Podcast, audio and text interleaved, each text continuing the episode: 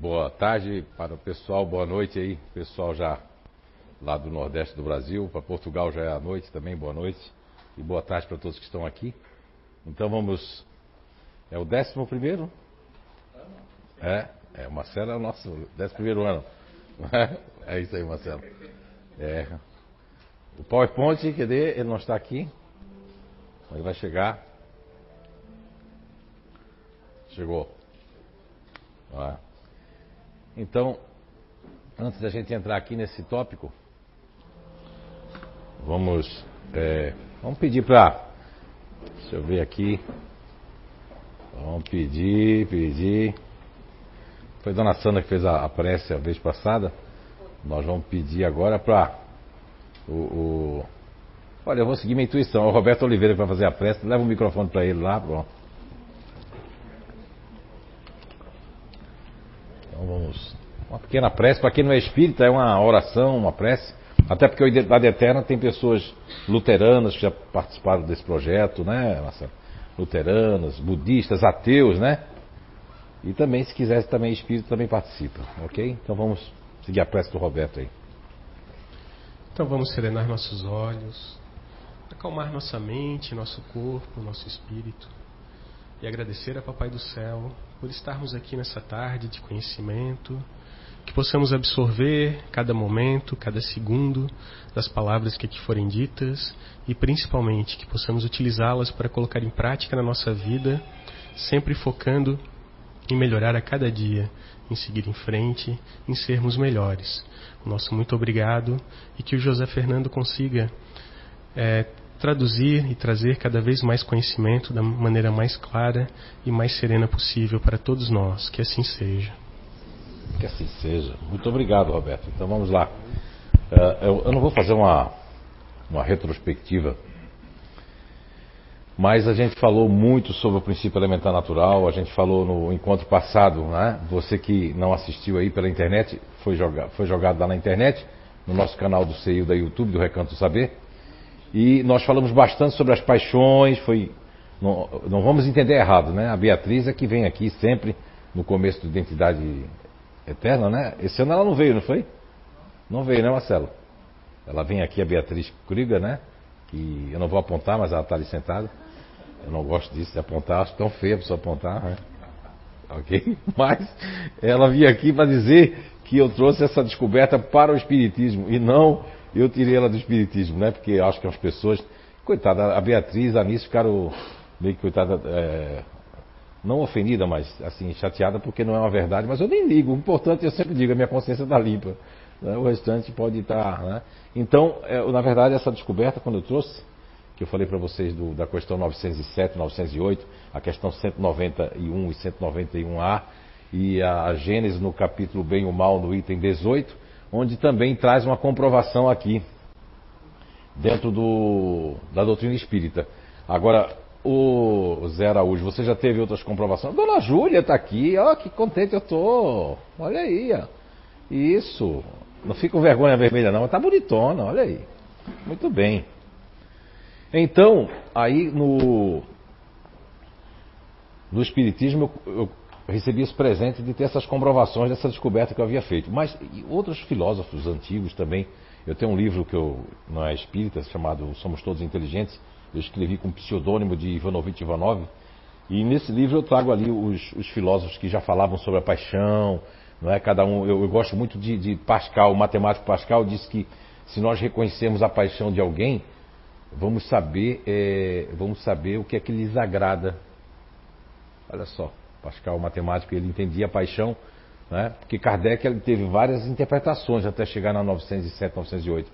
Porque na 191 haviam dito para ele que, que a paixão era, era o excesso, né? e aí a espiritualidade confirma que é o excesso, mas é o excesso e a crescer à vontade. Ok? Então, o princípio elementar natural possui um código né, de um programa que está em todos nós. E se você for estudar um pouco a epigenética, principalmente um autor que hoje é respeitado no mundo científico por todo mundo, pelo livro dele Biologia da Crença. É, muitos médicos ou, ou, pessoas da área da medicina, infelizmente, não leram esse livro ainda e ainda estão ainda perdidos com. Não, não, se reciclam talvez já 10 anos, 15 anos, então estão por fora dessa verdade natural que o, o Dr. Bruce Lipton traz, que é a questão de que nós não temos doenças hereditárias, a não ser duas ou três. O restante é, é o teu pensamento. Se tu chega assim, ah, eu sou assim porque meu pai era, meu pai teve câncer, eu vou ter. Meu pai desencarnou com câncer. Eu não vou ter câncer, nem quero ter. E não vou ter, e nem penso nisso. Mas eu tenho um irmão meu, é da família, que fica pensando, ah, eu tenho que cuidar da próstata, tenho que cuidar da próstata. Olha só, o exame do toque de próstata já tem pelo menos os últimos médicos que eu, que eu tive contato disseram: não, não, exame de toque, isso aí é ultrapassado, isso não se faz. Olha só, mas aí é uma discussão, isso é ótimo. Eu adoro esse negócio de polaridade, porque aí as verdades vêm toda à tona e a gente começa a pensar. Não é? Entende? Uma ultrassom e os exames é pior do que o exame de toque, quer dizer, o exame de toque a cega com o dedo. E se o cara não tivesse sensibilidade, for uma pessoa do grupo futurista que coloca o dedo lá e está pensando em outra coisa?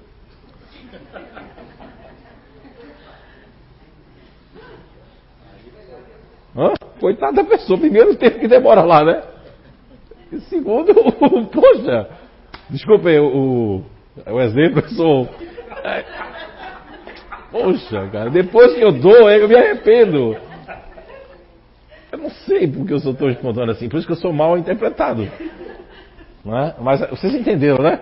Aí, quer dizer, não é uma coisa conclusiva, mas é uma crença cristalizada. E isso nós vamos falar sobre isso hoje, sobre crenças também um pouco.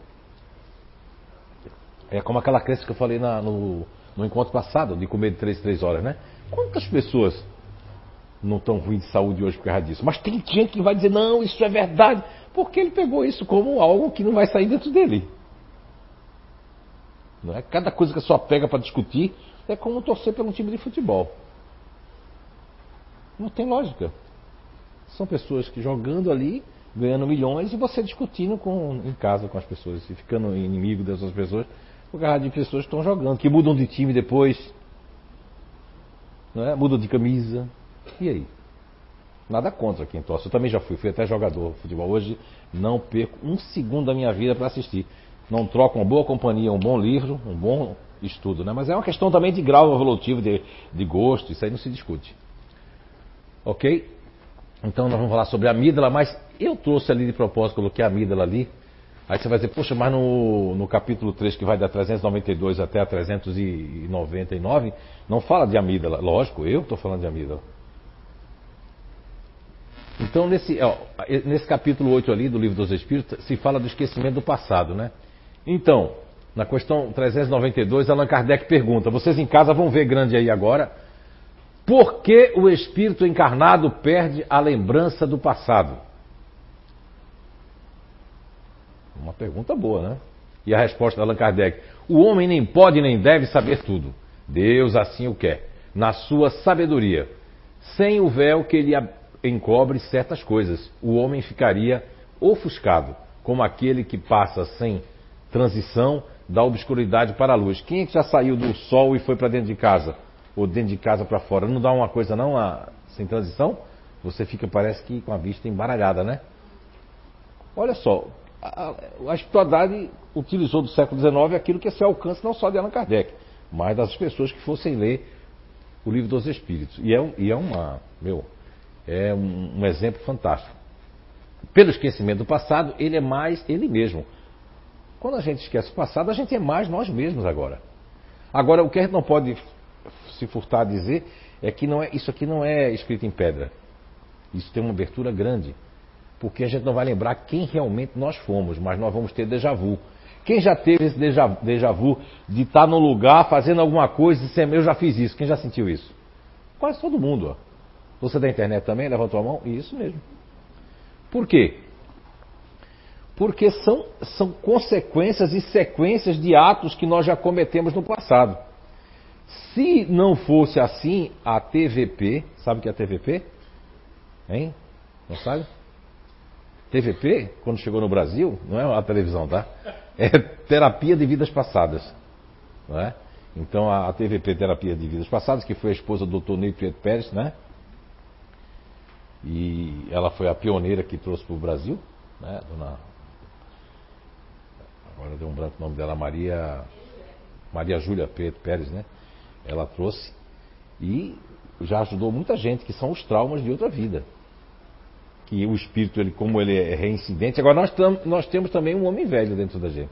Aqui, num dos Identidade Eterna, lá do início, a gente comprovou não só com o Tony, com outras pessoas que vieram em certos grupos de inteligência para domar realmente toda essa força que tem dentro de si, né? Como tem pessoas que vêm em certos grupos, a Juliane mesmo vem no grupo otimista, que é para quê? Para sentir alegria, porque principalmente as pessoas que tiveram problemas, né? A nível de querer se matar, a nível de perder a vida. Essas pessoas têm que vir numa, num grupo de inteligência que você não vai fazer isso. Interessante que teve gente que não veio mais, eu falei que não vinha mais, né? Mas por outro lado tem um monte de gente nova aqui. É bom, né? Achei bom, está vendo? Isso chama renovação.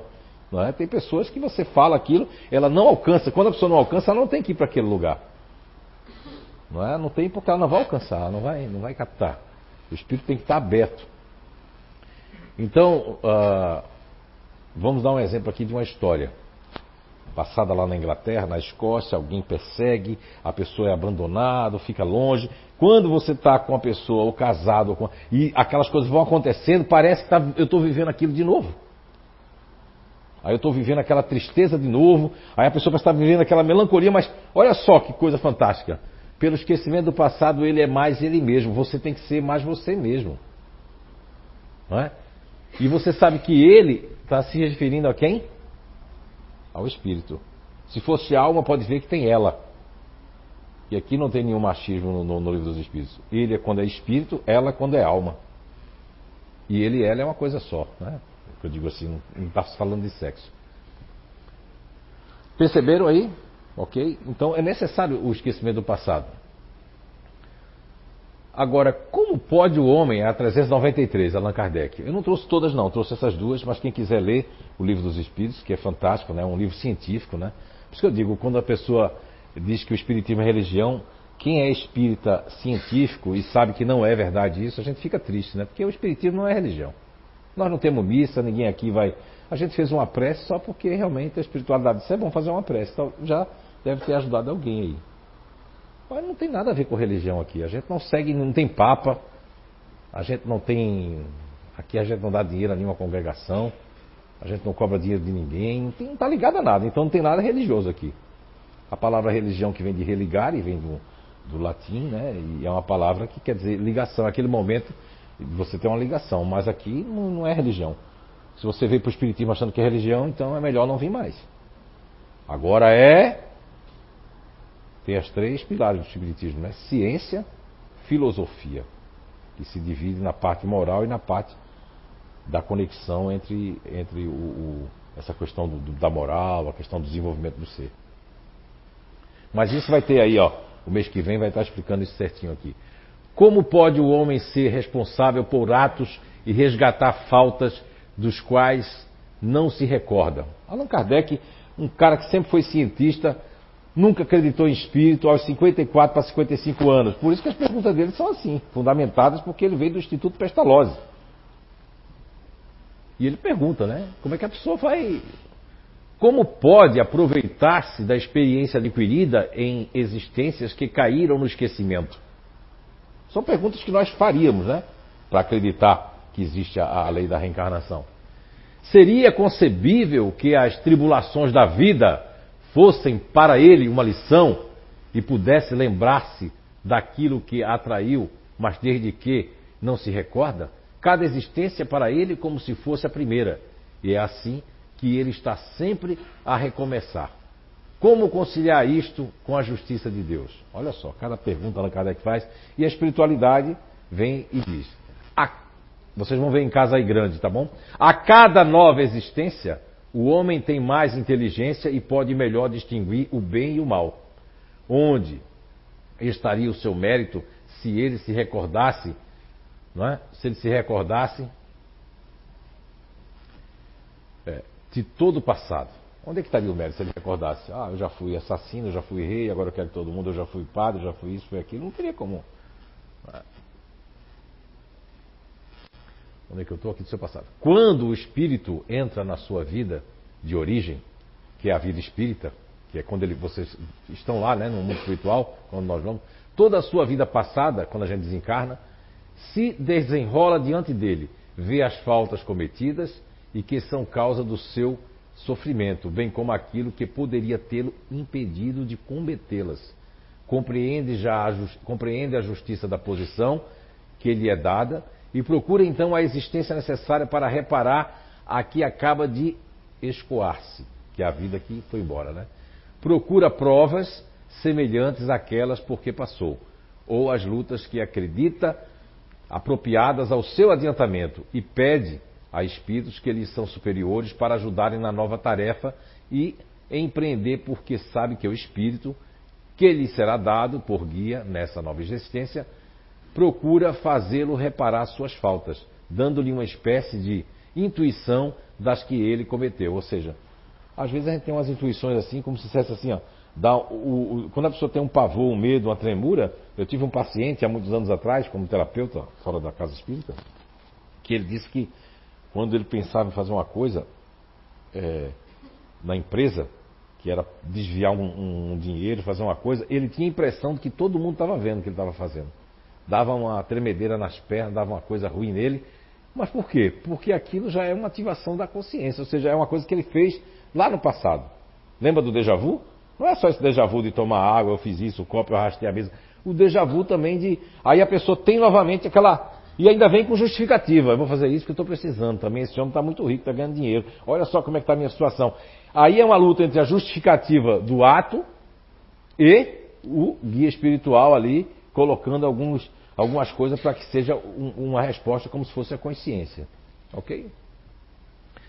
Uh, então, essa mesma intuição é o pensamento, o desejo criminoso que frequentemente vos assalta e ao qual resistis instintivamente, atribuindo a vossa resistência, a resistência, na maioria das vezes, aos princípios que recebeste dos vossos pais, enquanto é a voz da consciência que vos fala. E essa voz é a recordação do passado, voz que vos adverte para não cairdes nas faltas anteriormente cometidas. Quando fala aqui dos pais, é, está se falando num. É, é, por isso que é, é bom ler, estudar e conhecer outras coisas. Eu, como venho de uma, uma formatação de ateu, antes de, de, me tornar espírita, isso me trouxe uma coisa muito boa, porque eu li tudo que era livro de outros ismos também, budismo, ah, confucionismo, né? e li também coisas do demônio, do diabo, né? Vi aí quando eu fui ler a história, realmente o nome demônio e diabo não existiu, não existe isso. Você vai, você vai procurar em outros lugares do zoastro tudo mais, aquela coisa, você vai ver que foi uma coisa que, assim como infelizmente a igreja fez para fazer medo às pessoas, criaram até o purgatório, o inferno. O inferno que existiu. Você acreditar em inferno, você acredita que Deus é um ser idiota, desculpa dizer assim, né? Porque quem é que vai construir uma pessoa para ficar enfiando espinho no teu pé? Se Deus é poderoso, ele faz assim, tu sai daqui. É? Com a formiga te mordendo, tu vai deixar a formiga te morder? Morde que é gostoso. Não, você vai tirar a formiga dali. Então, não, eu não vou aqui entrar muito nesse assunto, mas não faz lógica nenhuma. Né? É, por isso que eu digo, quando a pessoa ela, é, ela tem fé e ela acredita, ela crê, ela pode deixar de ter fé e pode deixar de crer. Esse é o problema. Então, acho que a espiritualidade já faz esse trabalho para eu ser ateu, para eu ficar contra Deus e, e esculhambar Deus, falar um monte de palavrão com Deus, porque eles sabiam que aquilo ali era uma coisa idiota minha e que assim que eu tivesse conhecimento, eu não ia mais crer em Deus. E realmente eu não creio em Deus, eu não acredito em Deus, eu não tenho fé. Agora, é diferente de eu sei, eu sinto Deus. Então eu jamais vou deixar de crer em Deus, nem vou crer em Deus, porque eu sei, eu sinto. É diferente. Saber é diferente de, de acreditar, ah, mas é fácil porque você é médio, né? Você recebe lá o. Não, muito pelo contrário. Eu fui ser ateu porque minha mãe escrevia sozinha. Pimenta nos olhos dos outros é refresco. Muita gente diz, é, não deixe de ser médio não recebo uma carta do meu pai. Olha, não é fácil. Você querer que o outro seja uma coisa. Eu tive uma infância difícil, não quero fazer autobiografia aqui, tive uma adolescência que não existiu. Talvez é por isso que agora eu quero ser adolescente agora, né? É verdade, não é desculpa, mas é porque eu não tive mesmo, né? Uma coisa louca, eu não podia andar de bicicleta. Olha, eu tenho um capacete, né, dona Alice? Tem bicicleta, capacete, tem tudo. Mas eu, eu, eu, sou uma pessoa que eu não tenho medo, né? Aliás, o meu problema é não ter medo. E eu, quando eu pego na bicicleta, a primeira coisa que vem a vida cerebral, ó. Nós vamos falar sobre ela hoje. Quando eu começo a pedalar, eu digo, vai aparecer paredes na minha frente de novo. Eu estava com um grupinho, não é? Essas, naquela época não tinha capacete, não. Lascava a cabeça mesmo, caía. E ninguém não tinha nada de, de coisa não para regular, não. Era subir. E aí aparecia aquelas paredes, eu freava com a bicicleta, os meninos faziam, que foi, que foi? Eu digo, a parede aí na frente, aí eles iam. É louco, ele é louco. Vai ser chamado de louco? Não é? Até as gurias não queriam namorar comigo, como que minha irmã dizia, cuidado que ele é doido. Uma vez até fiquei afim de uma lourinha, cheia de sardinha. Ela, né? Nunca vou esquecer de óculos, entrar naquelas festinhas, né? Eu já era meio tímido, fiquei olhando pra menina. Quando eu vou dançar com a menina, aí o meu outro irmão, ele é doido. Ele vê alma. Aí a moça, ai! Nem dançou comigo. Ah, tu quer ser médio? É, eu não, eu quero ser alto, 1,70m. Eu tinha 1,69m, aumentei. Então, uh, o, o, guia espiritual, ele, ele, ele, não tem um. Ah, mas ele está comprometido com a gente, Zé. O guia espiritual está comprometido com o nosso esquecimento. Não, ele é uma das válvulas, um dos instrumentos para que você tenha um esquecimento, e que é bom, porque imagina tu está criando teu filho e diz assim: pô, meu filho foi meu amante, ó. E a gente assassinou aquele lá.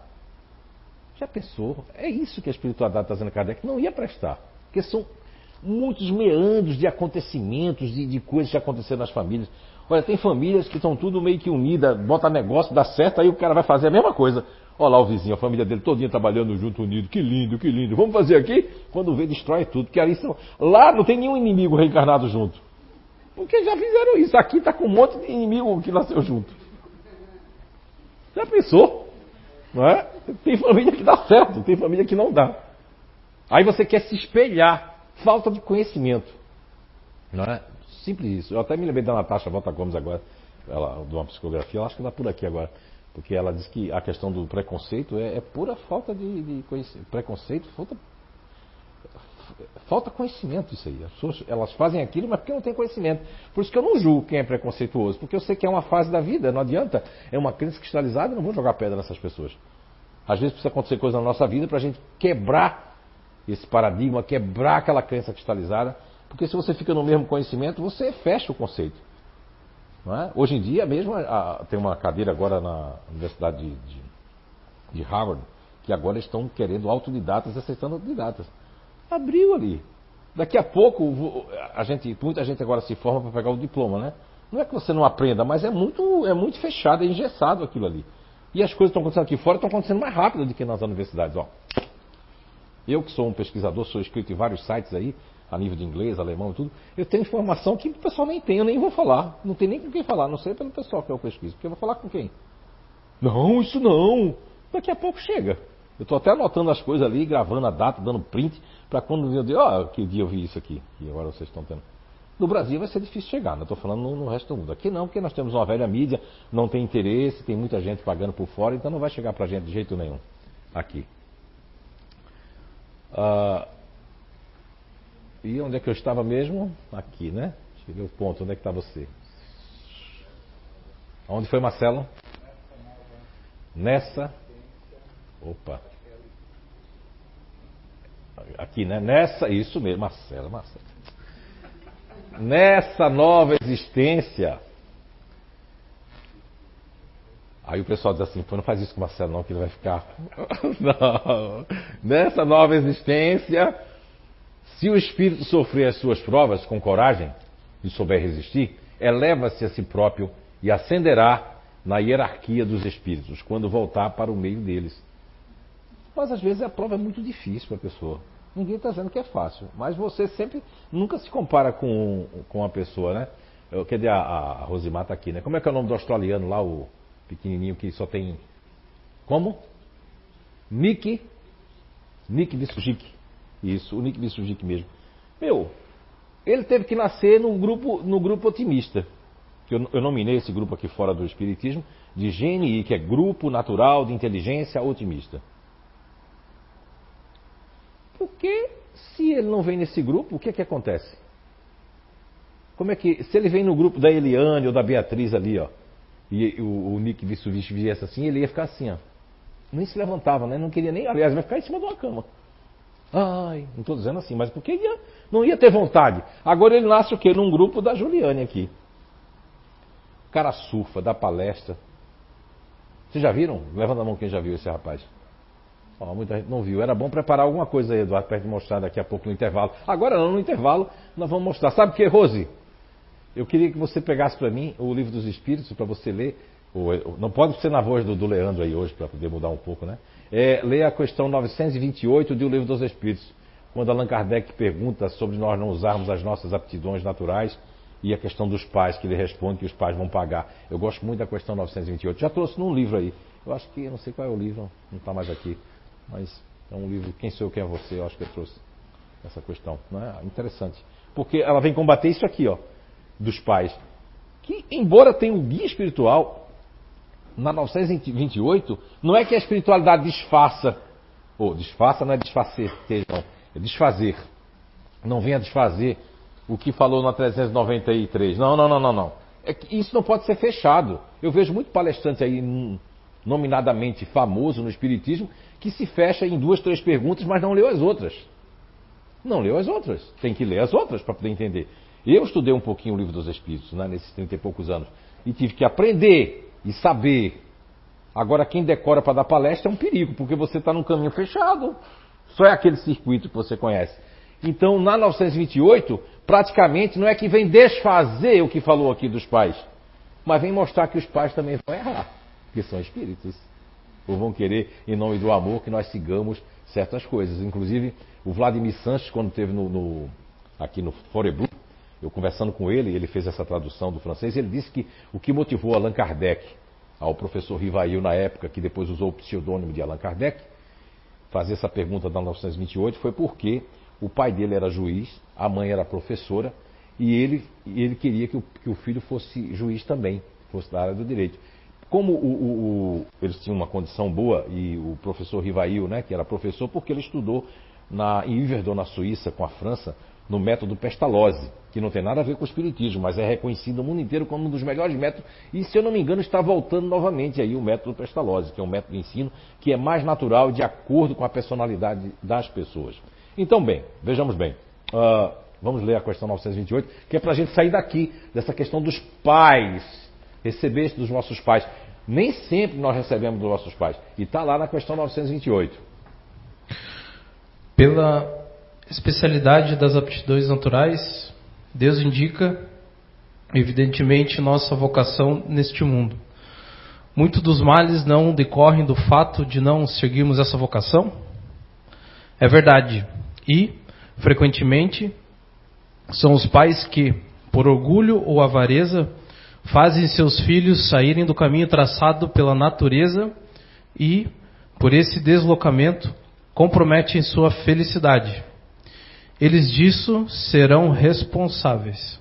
Assim, acharíeis justo que o filho de um homem altamente colocado no mundo fizeste tamancos. Por exemplo, se para isso tinha aptidão, não é preciso cair no absurdo, nem nada exagerar.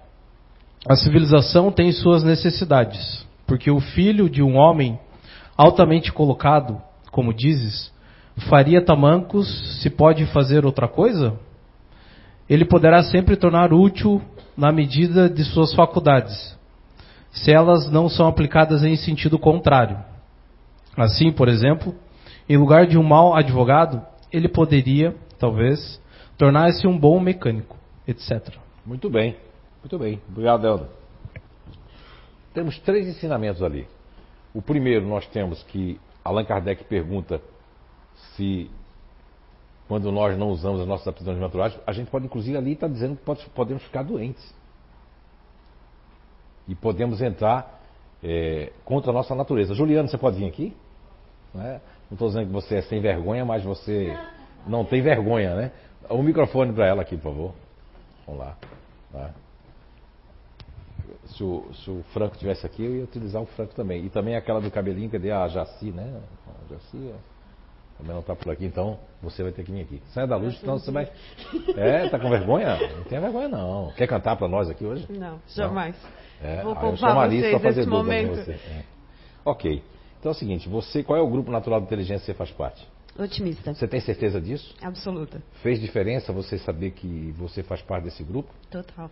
É. Agora, para as pessoas que estão na internet, aqueles que são novos aqui, ó, ele está manipulando ela. Houve alguma manipulação para você encontrar o seu grupo? Ou você teve que é, fazer um ser psíquico um, um nível completo, entender que você faz parte disso aí?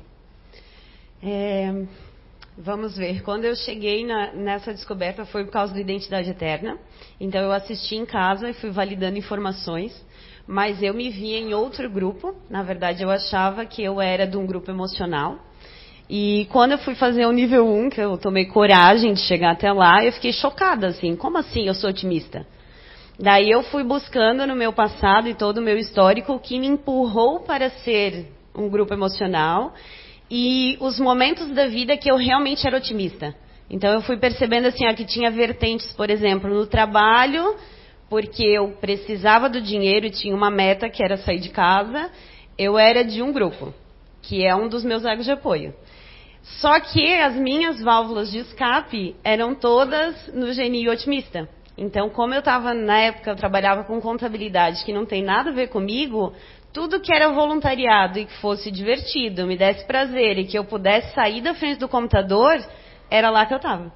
Uma coisa, você, você é, pelo que você me contou rapidamente, e agora eu pude entrar um pouquinho no seu cérebro, eu vi que você teve uma infância é onde você teve já esse deslocamento desde a infância e depois um deslocamento para poder saiu de casa porque era uma coisa que tinha uma certa opressão no sentido da você prestou atenção na pergunta ali 928, né? Sim. Que a questão dos pais, mas nossos pais são nossos pais atuais, mas não, não são nossos pais espirituais. Nós temos pais espirituais, temos outros pais também que são nossos pais. Tem gente que se choca com isso, sabia? Não, eu só quero minha mãe e meu pai que eu tenho. Não, você tem pais. Muitas vezes você é órfão ou você foi doado e você é mais filho do que um filho consanguíneo. Eu tenho até é, uma questão assim na criação. Supostamente eu não sei quem é meu pai. Porque eu tenho um pai biológico que, que não tem nada a ver comigo fisicamente, enfim, o meu irmão é a cara dele.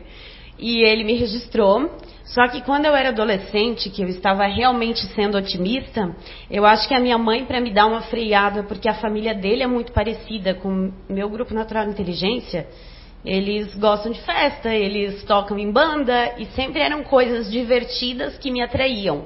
Mas a minha mãe não queria esse vínculo com meu pai biológico, que eu tenho um padrasto que me criou desde um ano e meio e eu chamo ele de pai.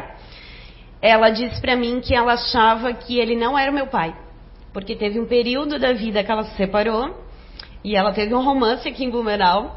Então, talvez hoje eu acho muita graça disso, porque eu falei, no fim das contas, essa referência que a gente tanto quer de saber quem é o pai, não faz sentido nenhum. Porque eu tenho muita coisa que é do meu pai biológico. Tecnicamente, a minha mãe diz que fisicamente eu sou o romance que ela teve, mas eu tenho várias coisas que são do meu pai de criação.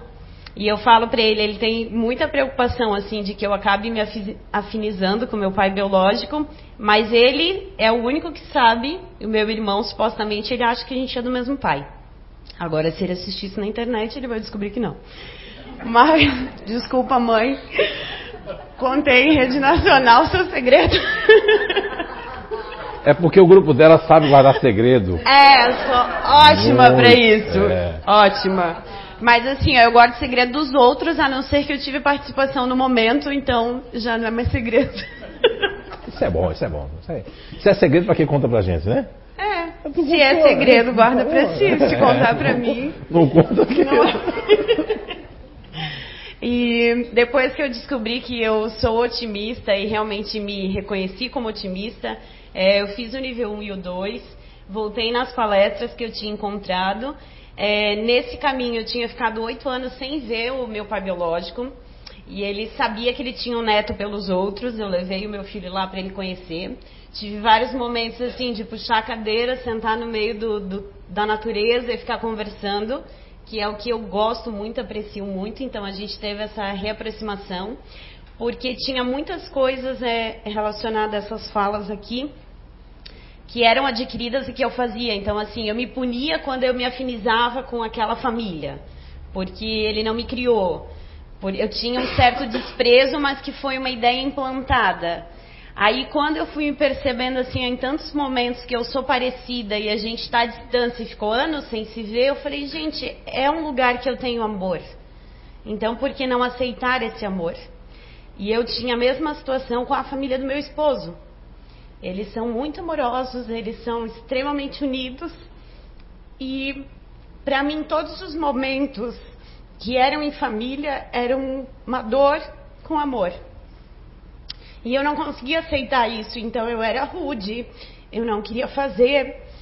É, por exemplo, assim, Natal. Para mim, Natal tinha que ser, sei lá, se puder botar 100 pessoas no apartamento que cabe 15, é meu sonho de consumo. Mas, por um implante mental, eu achava, não, tem que ser uma ceia pequena, só com os próximos, os mais chegados. Hoje em dia, não, eu falo, olha, se tu não se sentir bem, come, vai pra casa, tá tudo certo, mas vai vir os 30 aí. Tá? né? Vai ter bagunça. É... E eu estou muito mais feliz. Que bom. Hoje, com toda Obrigado, essa construção. Juliana. Tá fazendo bem para você, Unidade Eterna? Ah, com certeza. É? Sim. Muito obrigado pelo seu depoimento aqui. E eu comecei a pedalar, cada canto que eu vou no pedal, eu falo da identidade eterna, do GNI, eu falo, vai lá, conhece ferramenta, eu vou te mandar. Tem na internet, escuta o podcast. É, Porque realmente, assim, é uma coisa que faz muita diferença nas minhas relações com o mundo né? Que eu comecei a perceber o outro e principalmente me perceber. Como é que você colocou? Você disse que botaram o quê? Um... É, implantaram. Implantaram, né? Ah. Até agora, eu vou aproveitar que eu tô aqui já nesse momento. É, quando você falou que eu vim nesse GNI porque provavelmente em outra vida eu fui suicida, alguma coisa do gênero. Eu não falei, eu falei. É, não, mas agora sim, a minha mente ela foi longe e de fato é, uma coisa que eu sempre tive foi, eu digo que é um respeito, mas ao mesmo tempo era um medo em relação à água. Porque na minha adolescência eu pensava muito em suicídio e principalmente envolvendo pular da ponte. Eu acho que eu tenho que fazer um dia bang jump para saciar essa queda. Opa! Mas aí, brincadeiras à parte, eu tinha muito Eu já esse... fiz, é muito bom, tá? Já fiz. Não, é passo. Já fiz, eu fiz no escuro, inclusive, ainda. Ai, que horror. Mas aí eu tive essa sensação da queda quando eu fui no Beto Carreiro descer a Big Tower. Que daí eu disse, se um dia alguém pensar em suicídio que envolva quedas, vai lá primeiro que tu nunca mais vai pensar no a assunto. a Alice já foi, Alice. Aí é ali que eu me curei de qualquer pensamento e fui trabalhando esse... Que bom, muito obrigado, Juliana. Tá? Uma salva de palmas, Juliana.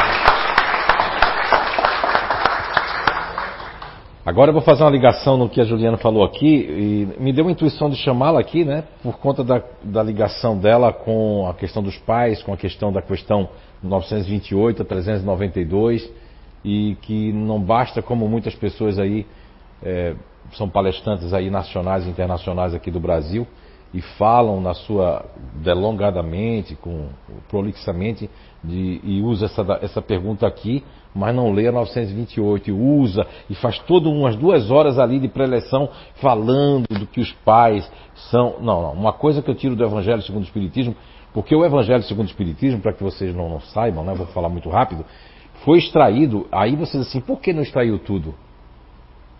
Por que os espíritos não extraíram tudo, ajudando Kardec para tirar tudo? Porque quando Kardec pegou uma coisa ou outra, disseram, esse aqui não, que não foi Jesus não que disse isso. Isso aqui disseram que Jesus disse. Então o Evangelho segundo o Espiritismo é muito interessante porque uma, uma, uma das passagens que eu, eu creio que é, é fundamental para quando você está revoltado com seu pai, com sua mãe, mesmo que seja biológico, que seja criado, é ler o Evangelho segundo o Espiritismo, onde tem um capítulo honrai vosso pai e vossa mãe. Porque é, é, uma, é, uma, é uma passagem de Jesus onde ele diz né, que honrai vosso pai e vossa mãe para viver longos dias, melhores dias sobre a terra. Né? Sobre a terra não é naquele momento só que você está vivendo agora posteriormente nós vamos voltar aqui. Não é verdade? Então, rapaz, mãe. Ah, mas agora, essa geração Y aí, que aí nem sei se é Y mais agora, já. O Miguel, nem sei a tua geração, Miguel, porque a geração Y é quem nasceu de 2000 para cá, né? E considera-se alguns de 98, né? Essa, mas é, é, é, a questão, né? Como a sua geração também, você tem 13, né? 15? Ai, meu Deus, aumentou dois anos que era 13. eu acho que eu me perdi da idade. Não é? Ai, eu acho que era, agora é 15, né? E ele é tem, você tem 11, né? Então, é uma geração diferente. Como assim? É uma geração que, que parece que agora, é, e essa lei que está para sair no Congresso agora, que eu achei legal para não se bater em crianças, espancar crianças, espancar adolescentes, mas tem que ter cuidado, porque aí, ó, é, é, é, é eu me lembro que, que o, Eu tinha tias assim que eu via meus primos, ela estava com uma, uma, vara aqui de, de, goiabeira esperando meus primos. Vinha, eu tenho um lanchinho para dar para vocês. E, eu, e meus primos iam, eu ia atrás. Quando eu ia, tomava um susto. Eu só via meus primos pulando assim, ó. Mas aquilo, mas era diferente. Batia-se, mas depois se dava o lanche, depois tratava bem, porque a pessoa tinha feito alguma coisa. Hoje, se você não deve bater, porque eu acredito que bater não resolve nada. Eu apanhei um monte, né? Mas eu nunca bati num filho meu. Eu vim bater em filhos meus depois de grande, depois dos 18 anos.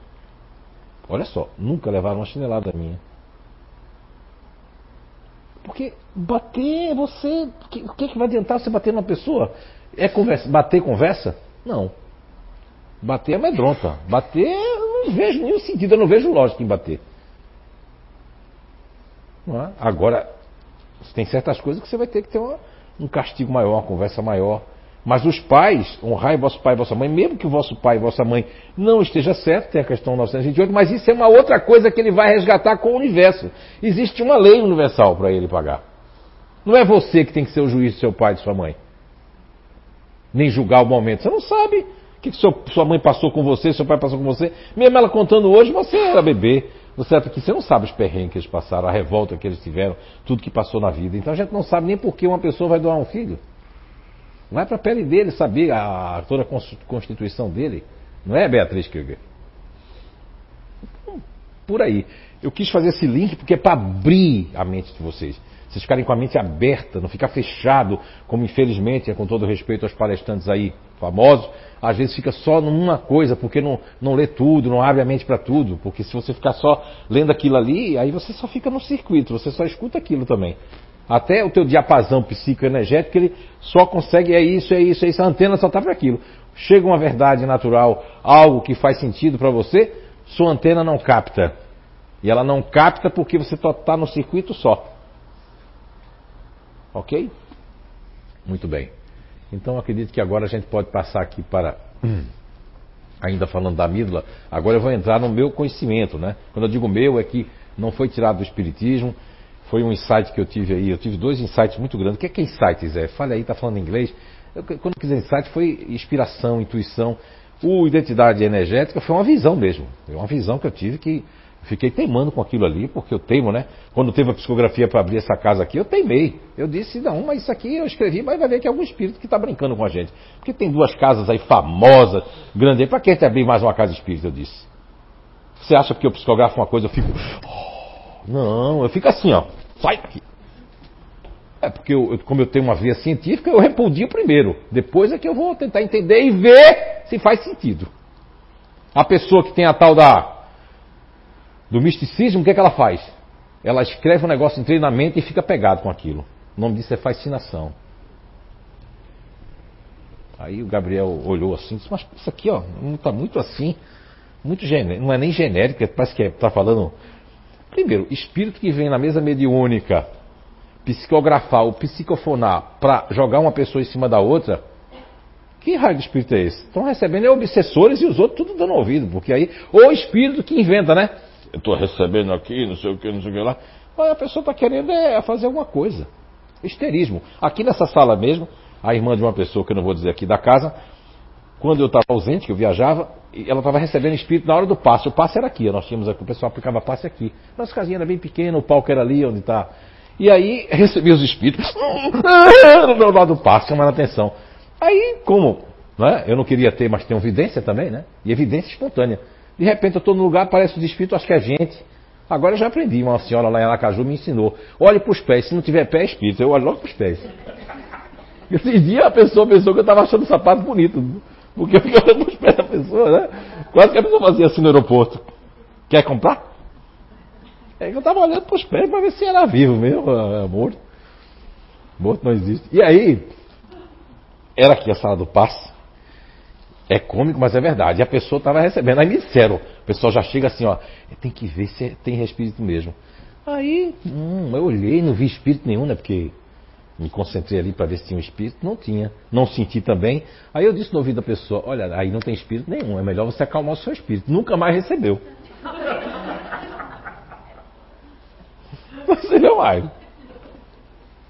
Porque era um histerismo do tipo eu tenho que chamar atenção, tá mal amado, mal amada, devia beijar na boca, não estava beijando na boca. Aí quando começou a beijar na boca ficou bom.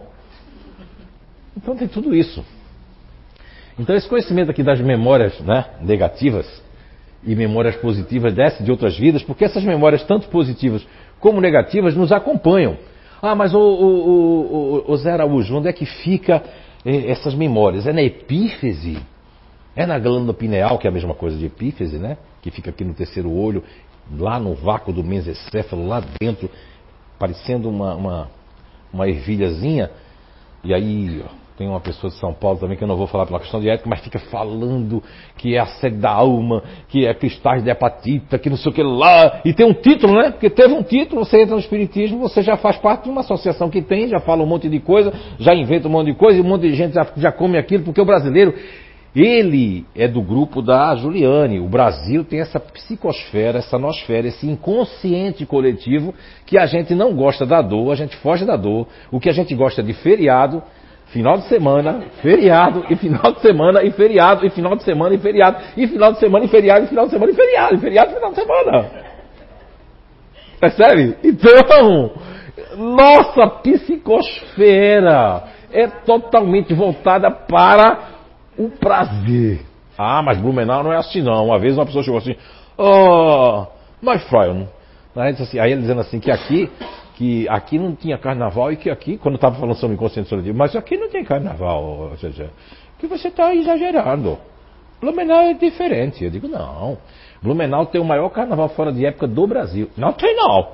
Tem, Oktoberfest. Oh. E agora tem mais dois dias. É que a gente não para para pensar. Então a gente já julga e dá resposta. Mas se você for abrir seus circuitos, ó, você não vai cansar de conhecimento. Ah, não, Zé Araújo, olha, minha cabeça não dá mais não. Eu tenho um exemplo.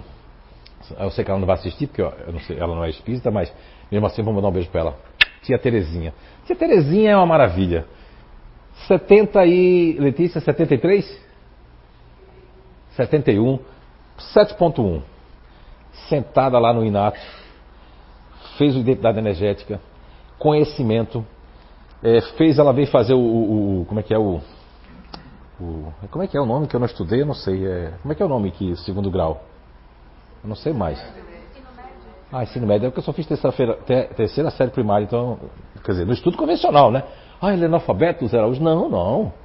Eu sei ler, escrever, falo quatro línguas, então não é questão disso, é questão que eu não sou muito adepto do, do da escola, né?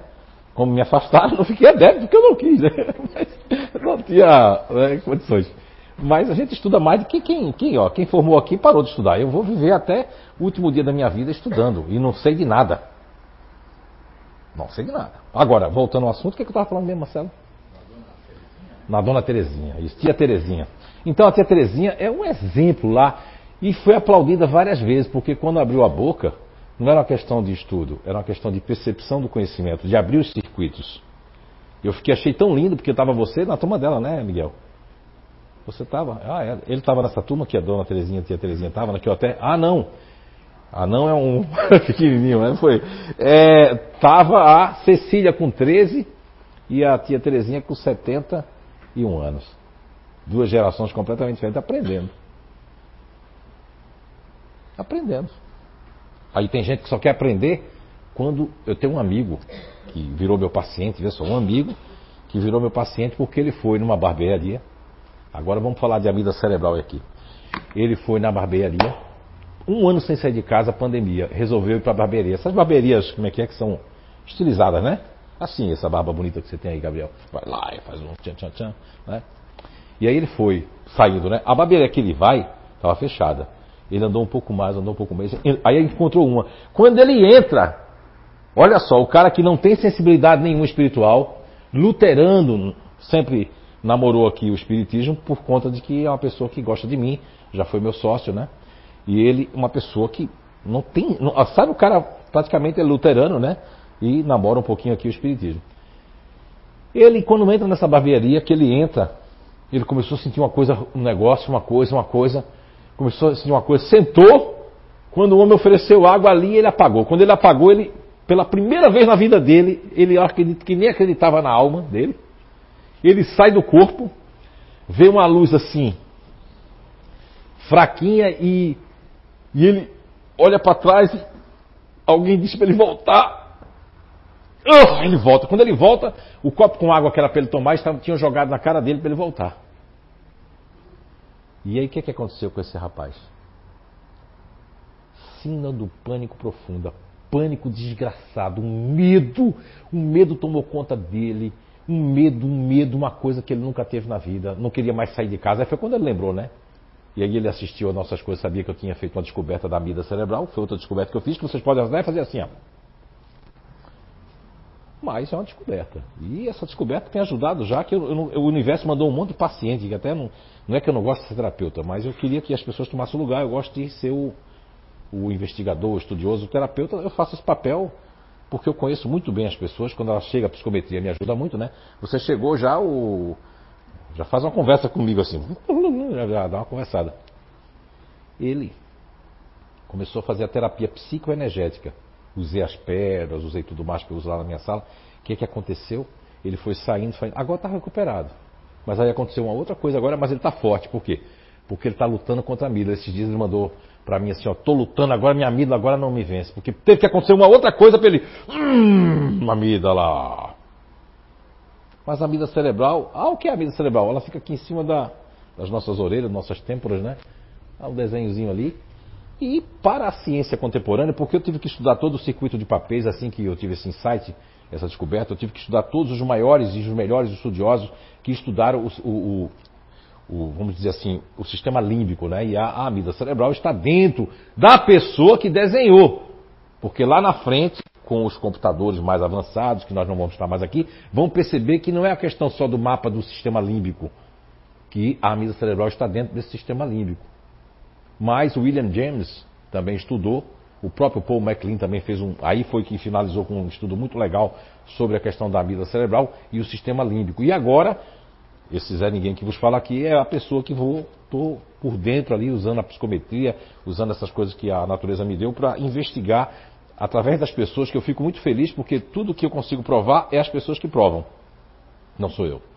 Se eu pedir para levantar a mão quem já conhece o seu grupo, com 100% de acerto, levanta a mão quem já conhece o seu grupo. Fica a mão levantada aí que a câmera vai passar. Cuidado, fica aí, fica aí. Olha aí, olha em volta vocês que não, não conhecem. Olha em volta.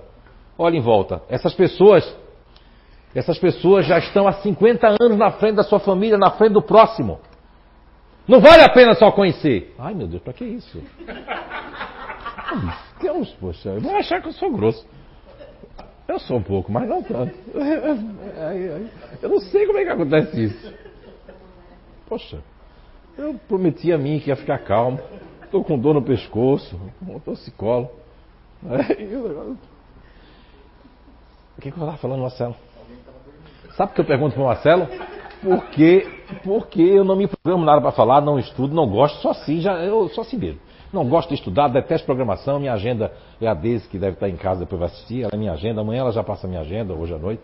Não é? quero nem saber do dia da manhã, eu quero saber agora, eu estou vendo agora. Eu sou assim. Mas o Roberto Oliveira que está ali sentado aqui na minha frente, não é assim. O Gabriel também não é assim. Já pensou, Gabriel, não saber o que vai fazer amanhã? É horrível, né? Para mim já é horrível pensar que eu vou fazer amanhã alguma coisa. Então, tá vendo como nós somos diferentes? E como é que um pai e uma mãe quer colocar para o seu filho, e é em nome do amor que papai e mamãe faz isso. Não é?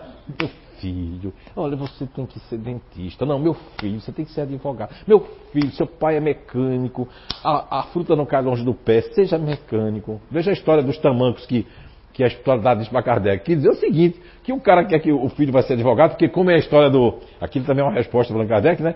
Mas não quer dizer que a pessoa não vai ser um, um bom sapateiro. Hein? Ó, oh, até criar, o, inventar alguma coisa, mas não, porque tem que seguir aquilo por causa do status. Quantos médicos hoje são médicos que não nasceram para ser médicos? Coitados, vê que infelicidade. O cara é um mau médico porque não tem o, o, a aptidão. E está lá no começo da pergunta que. O começo da pergunta é mais importante que a resposta. Porque a espiritualidade já diz assim para Kardec. É verdade. O que Kardec disse que não seguir as nossas aptidões naturais nos causam mal. De todas as formas. Porque eu vou fazer algo que é contra a minha natureza. Então, eu já estou, mas o papai e mamãe faz isso, principalmente das gerações passadas, que hoje está ao contrário. O pai e a mãe têm até um pouco de razão, mas o filho é careta.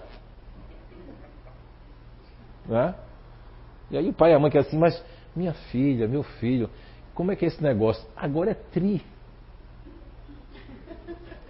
Eu não vou falar porque tem criança aqui. É trilegal. Esse dia vieram me falar, eu fiquei meio. Hã? Eu tô meio fora, mas é tri. Não é tricolor não, viu, pessoal? Mas vamos lá. Daqui a pouco eu vou abrir para perguntas. Eu só quero adiantar aqui um pouco que eu, eu tinha colocado. Então, memórias negativas, memórias positivas dessa e de outras vidas.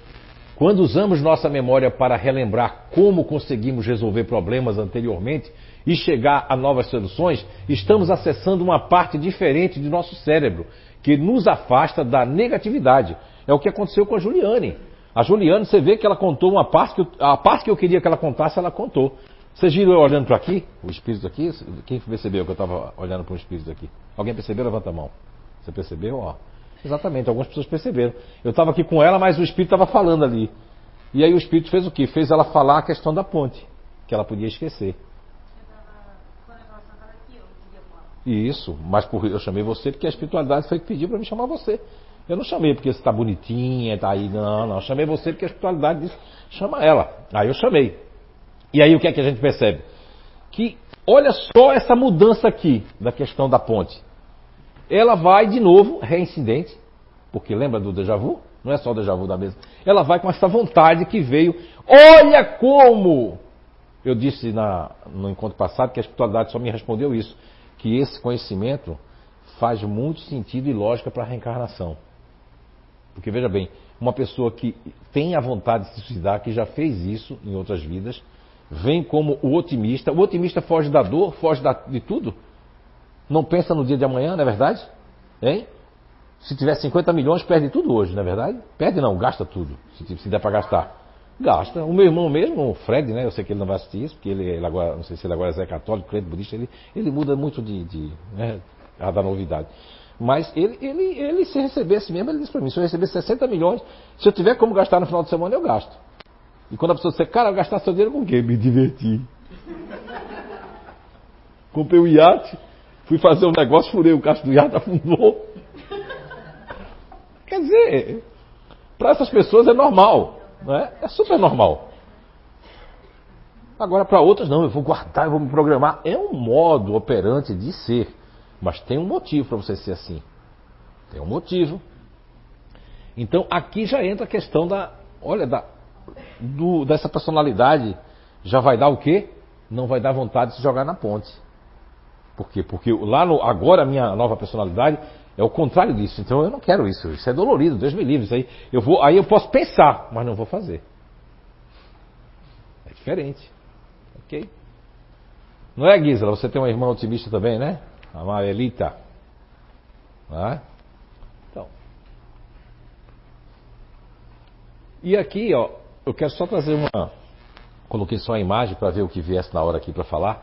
O princípio elementar natural, que é o PEN, que é, lembra das paixões da, da questão 907, 908 e o livro dos Espíritos. E aqui nós trazemos o princípio elementar natural e as sedes da alma. Olha, o princípio elementar natural ele é um código-fonte, ele está em todas as células, desde o zigoto, como eu falei na aula passada, mas ele precisa de estrutura para se manifestar. A gente pensa em pegar uma coisa, quem tem um braço vai lá e pega, não é verdade? E quem não tem um braço, como é que faz para pegar se não tiver uma coisa mecânica? Eu vou ter que arrumar um jeito, ou pegar com o pé, ou arrumar alguém para pegar. Vou ter que arrumar um jeito. Então o princípio elementar natural ele precisa de quê? Precisa de sedes. E aí foi quando essas pessoas que dão palestra por aí e que não se tocaram que existe a questão 146, porque o pseudo-sábio, já ouviu falar esse termo? Pseu, pseudo-sábio? Pseu, já viu? Assim como se fosse pseudo-sábio. Já ouviram falar? Quem já ouviu, levanta a mão. É um perigo, eu vou perguntar. O que é que é? Já, né?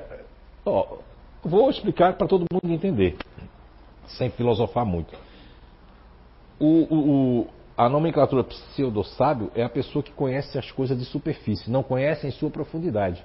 Infelizmente, muita gente aí que adentrou o Espiritismo, quando tem seus títulos, seus certificados, seus curriculation, né? Então o que é que eles fazem?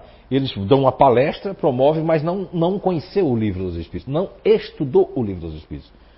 Então a sede da alma não está na epífise. Se vocês escutarem isso, tem muitas palestras gravadas na internet, de grandes nomes, infelizmente, mas a sede da alma. E quem diz isso não sou eu. Quem diz isso é a espiritualidade Allan Kardec, na questão 146 de O Livro dos Espíritos, que eu acho que eu já disse aqui mais de. Se for contar lá, quem contar vai ganhar um prêmio, tá? Quantas vezes eu já disse isso aqui? Vamos lá, Marcelo, você não vale. Muito bem. Já falei quando Allan Kardec chega ali, porque é, é a questão 146, duas donzelas, uma prancheta, escrevendo sem ponto e vírgula, direto, e Allan Kardec, nesse inteirinho, ele vem na pergunta 145. É bom falar um pouquinho da questão 145. Eu acho que eu falei muito pouco da 145, porque Allan Kardec está com a visão do futuro, ele como, como poliglota, como um, um, pedagogo que deixou um escrito, inclusive o primário, muita coisa do primário se deve ao professor Rivail. Mas só que ele é mais procurado o túmulo dele no cemitério, onde eu já estive em Paris também, no cemitério de Kardec, já estive lá no túmulo de Kardec, de que o, o museu onde está lá escrito o professor do Rivail, professor Rivail, como um dos autores de grande, de grande estratégia para fazer a, a, psicopedagogia do primário. Eu acho que não existe mais o primário, né? Agora é o quê? Como é que é o nome? Anos iniciais, olha só. Primário vinha da parte, né? Primeira, né? Primário, ok, anos iniciais. Então, Allan Kardec, ele vai fazer essa pergunta, mas na 145, Allan Kardec pergunta a respeito da psicologia. O que dizer daqueles que erram psicologicamente? Que, ah, mas olha, ele está falando sobre psicologia. E aí a resposta da espiritualidade sobre a 145 é que isso é, tem que acontecer. Vamos ler a 145? Né? Vamos ler, vamos ler. Quem é que está com outro microfone? Quem é que está? Eu? Quem? Ah, então agora deixa ela ler agora, né? Agora vamos para dividir, né? Você leu agora, 145 de O Livro dos Espíritos. É uma. Depois eu digo a 146, tá bom? Vamos ler essa daí para entender porque Kardec ele vai fazer essa pergunta depois dessa. Achou a 145? Dê para Ana Weber. Né? Ana Weber. Ela está vestida de exército hoje aí. Não brinque com ela, não. Camuflada hoje. Está camuflada aí. Vamos lá então, questão 145. Olha a voz bonita, né? Questão 145. Como se explica que tantos filósofos, antigos e modernos, tenham discutido tanto tempo sobre a ciência psicológica sem terem alcançado a verdade? Aí a resposta. Esses homens eram precursores da doutrina espírita eterna, prepararam os caminhos, mas eram homens e se enganaram por tomarem as próprias ideias pela luz. Mas os próprios erros servem para deduzir a verdade, mostrando o pró e o contra. Aliás, entre os erros se encontram grandes verdades, que um estudo comparativo vos faz compreender. Muito obrigado, Ana. Então, Allan Kardec, antes de fazer a pergunta 146, é o que ele está perguntando. Está perguntando sobre essa questão da psicologia, dos, das pessoas que estão estudando essa parte da personalidade, cometeram muitos erros e Allan Kardec sabia disso porque ele veio do Instituto Pestalozzi. Ele, quando saiu do Instituto Pestalozzi, ele viu muita coisa. Como a gente já viu aí, depois de Freud, tem gente ainda que diz assim, Freud explica. Meu Deus, você não conhece nada, você não estudou nada sobre Freud. Eu estudei, eu, eu, tenho, eu não vou falar aqui pela questão de ética, mas eu estudei Freud, Sigmund Freud, estudei Carl Gustav Jung, estudei a gestaltoterapia, estudei outros métodos para entender quarta força, quinta força. Estudei para fazer aquilo que Allan Kardec fala, que o Espírito fala para Allan Kardec, a, o comparativo. Só que depois que eu havia estudado tudo isso, foi quando eu fiz essa descoberta dos grupos naturais de inteligência. Mas não, ali tem muita coisa verdadeira nesses erros. O próprio Freud, pelo menos, sobrou a psicoterapia. Ninguém teve ideia de você pegar no divã e você conversar com você e desabafar, graças a Freud. Ah, o resto todo ele cometeu, cometeu, cometeu muitos enganos, né, que as pessoas falam essa palavra erro. Cometeu, mas como eu também vou cometer, como qualquer um pode cometer também. Mas não vai tirar o brilho dele ter iniciado isso. Agora, como ele tinha um problema de sexolatria, tudo era o sexo, complexo de Édipo, dialéctica, lá, lá, lá, e aí, hoje, muitas pessoas fazem pós-graduação em psicanálise para fazer psicanálise. Você é engenheiro, você coisa, você faz psicanálise, aí você vai fazer psicanálise com a pessoa. Nada contra. Mas, se você é espírita estuda psicanálise, vale a questão 145 do Livro dos Espíritos. Agora vamos aí para a questão 146. Tá bem, Gisela? É? É, eu vi. Tá viajando. Não fica no Chile, vem para cá. Não fica com as ervas. As ervas é para terça-feira. Então, muito bem. É, não viaja não, porque eu, eu percebo, viu? Vamos lá então, questão 146. Ela não quer deixar eu ler não, ó. Não, ler não, eu, eu vou falar. Perdão. Depois... Não, eu vou falar. Mas agora já, é, vai ficar mais bonita a sua voz, vamos lá. É que eu sei, é que eu sei ela já de, de cabeça, né? Já disse aqui 500 vezes, né? Mas eu vou fazer o seguinte, você vai ler para mim a 146A, tá certo? E eu vou ler, eu vou fazer, eu vou ler a 146 aqui, tá bom? Então eu vou ler a 146 para vocês, tá certo? Na questão 146 do Livro dos Espíritos, Allan Kardec pergunta: é, a alma tem uma sede determinada e circunscrita no corpo? E a primeira resposta é que não. Não. Quer dizer que eles estão dizendo que na epífise, né? Pessoas famosas aí de São Paulo, aí de Minas Gerais, da Bahia e etc. Então não está. Vocês têm que ler o livro dos Espíritos, na questão 146, Allan Kardec, Allan Kardec pergunta: a alma tem uma sede determinada e circunscrita no corpo? Não. Ponto e vírgula. Porém, naqueles que pensam muito, nos grandes gênios, está localizada na cabeça. Ao passo que aqueles que pensam muito na humanidade está localizada no coração. Agora, aí Allan Kardec, para fazer essa pergunta que a Ana vai ler, que é a 146A, você tem que entender a, a revista espírita. Como eu li todas elas, não é? lembro mais ou menos, pelo menos uns 30, 40% das revistas espíritas. E lá tem um diálogo que Kardec traz na revista espírita, se eu não me engano, é de maio de 1858, onde ele também atesta que o espiritismo e o magnetismo um prova o outro, mas também ele traz algumas é, cartas que ele se comunicava com essas pessoas que eram magnetizadores. Para não deturpar o espiritismo, ele não podia servir com dois chapéus, né? Assim, entende como é que é? Ó, dois chapéus na cabeça. Só se colocava um chapéu, o outro vai ficar em cima do outro, não é verdade? Então, Allan Kardec, ele deixa os seus estudos, que era o mesmerismo na época. Ah, o que é mesmerismo? É o que o Franz Anthony Mesmer, que é o pai do magnetismo, conhecido no Ocidente, que estudou o magnetismo e aí botaram de mesmerismo. Depois veio o nome magnetismo. Então, Allan Kardec era um grande estudioso do magnetismo e aí ele faz essa pergunta que a Ana vai ler agora. Por favor, Ana. Que pensar da opinião daqueles que citam a alma num centro vital? Quer dizer que o espírito habita, de preferência, essa parte do vosso organismo, uma vez que é para lá que convergem todas as sensações. Aqueles que a situam no que consideram como um centro da vitalidade confundem-na com o fluido ou princípio vital. Contudo, pode-se dizer que a sede da alma está mais particularmente nos órgãos que servem às manifestações intelectuais e morais. Olha só. Você é aí o centro de convergência de todas as sensações. Eu, como estudei muito chakras, mesmo antes de ser espírita, já tinha conhecimento da, da, da parte hindu, né, da parte do, do, conhecimento dos chakras, o que é que eu percebo? Aqui o chakra, Sócrates falou, olha só, são, isso aqui são links que eu estou fazendo, tá? Com a questão 146, Sócrates, homem cabeça, homem peito, homem ventre. Platão depois fez vários trabalhos, dois, um ele chamou de governantes, sentinelas e operários, depois ele chamou de homem razão, homem emoção e homem ação. Aí você pega ali, se você, agora se você for teimoso, um kardecólogo que você quer, não quer entender isso porque o seu circuito é fechado, é uma crença cristalizada, você vai, não vai convergir como eu estou convergindo. O seu centro de todas as sensações. E ainda mais ele dá um complemento ali, na 146, dos órgãos, que os órgãos, eles estão preparados para isso.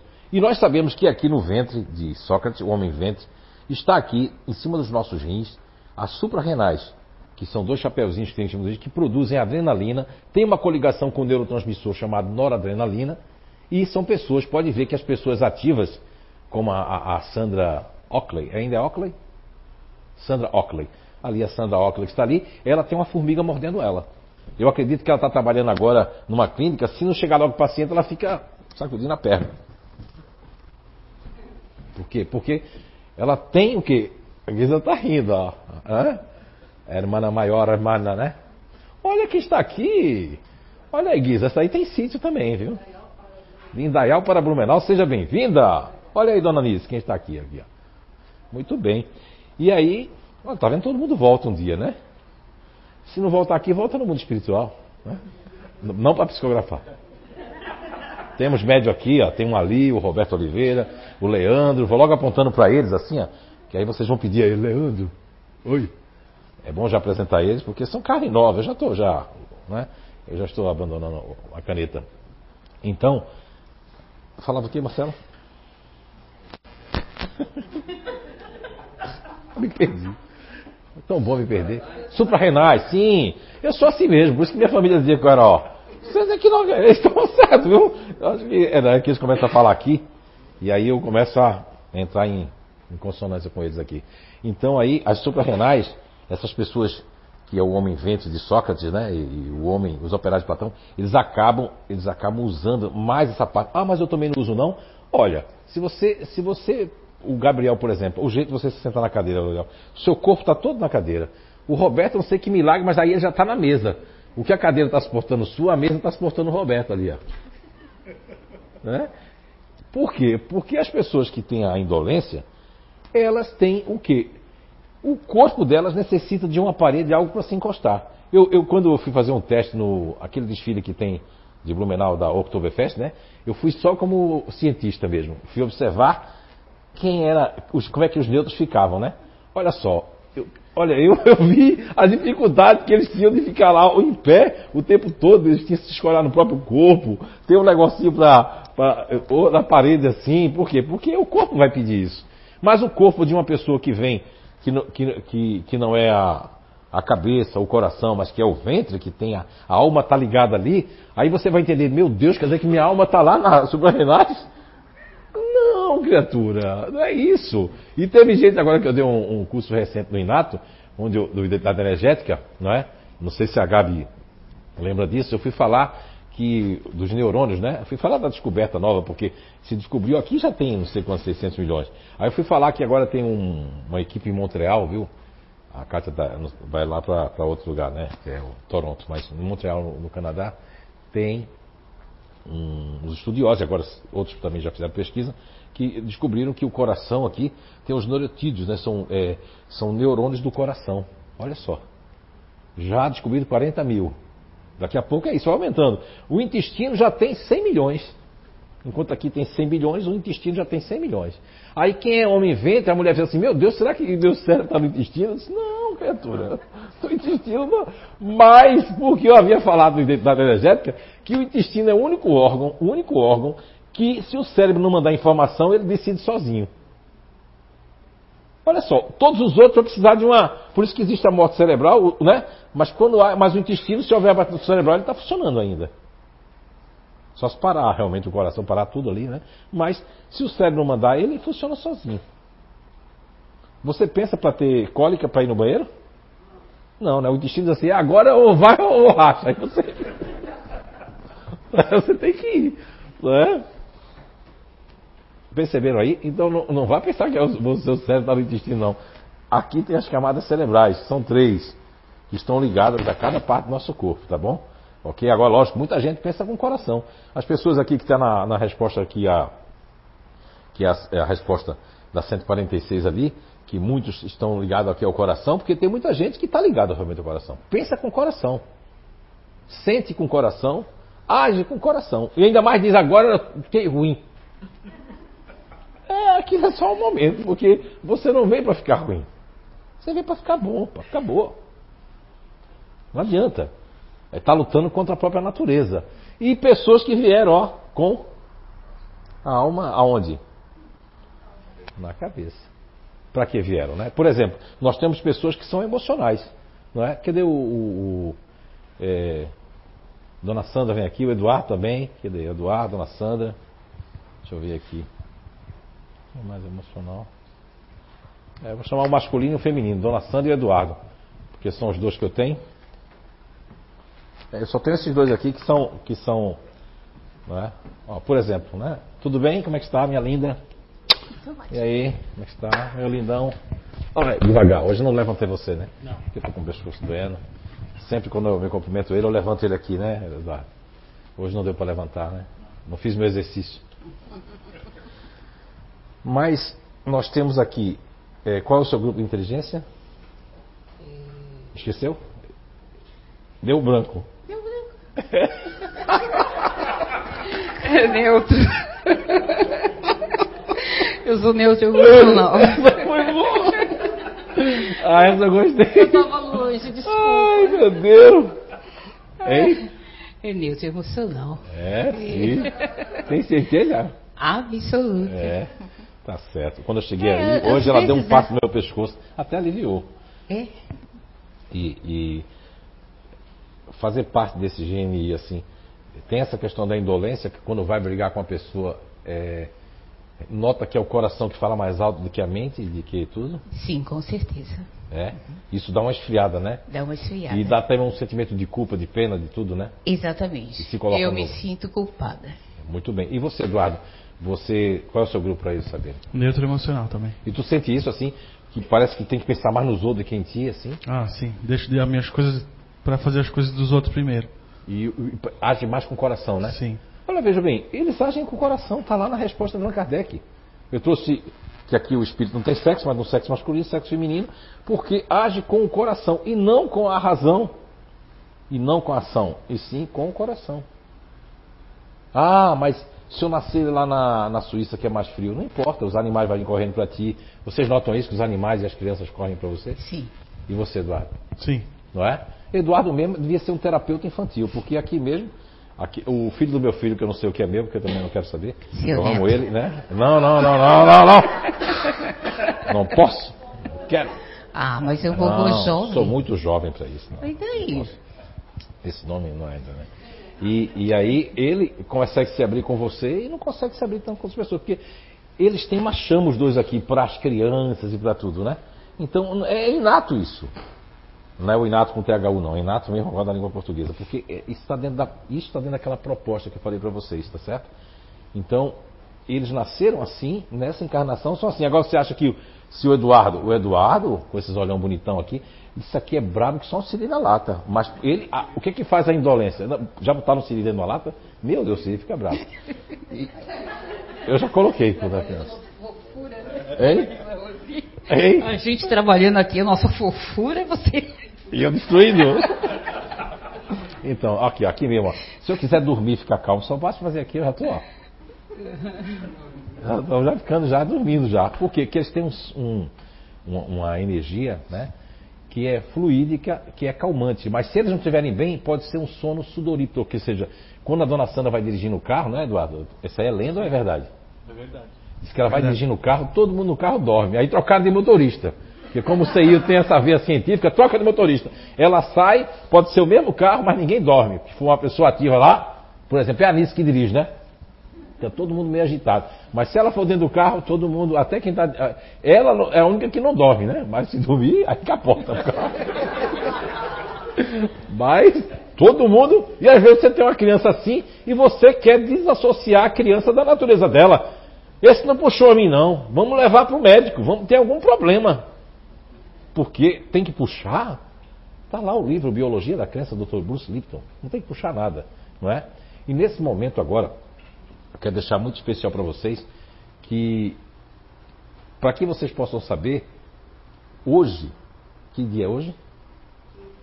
Hoje é 15. Hoje ele está completando um ano. Parabéns pra você nesta data querida. Muitas felicidades, muitos anos de vida. Parabéns pra você. Viva Eduardo! E aí?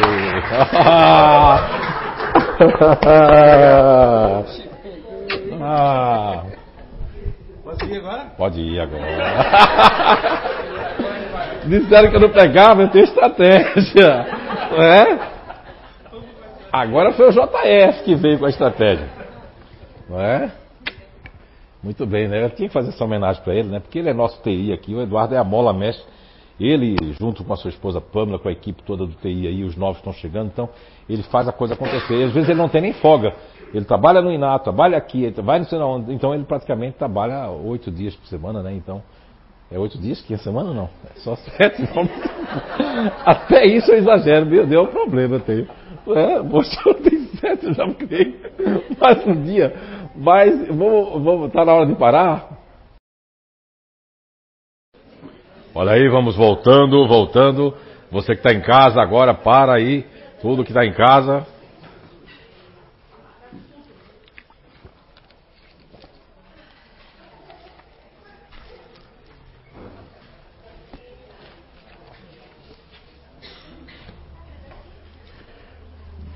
Vamos voltando devagarinho. E olha, Léo Roussetti, Nova Zelândia com Letícia. Hoje, sabe quem tem aqui? Tem uma surprise aqui, ó. Temos três aqui. Não vou falar não, Léo Rossetti. Você vai ter que assistir.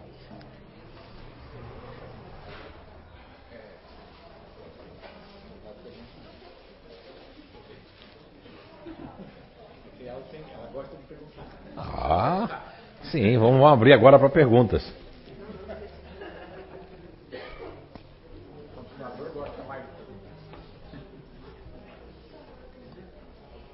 Esperar o pessoal sentar aí, a gente já vai começar.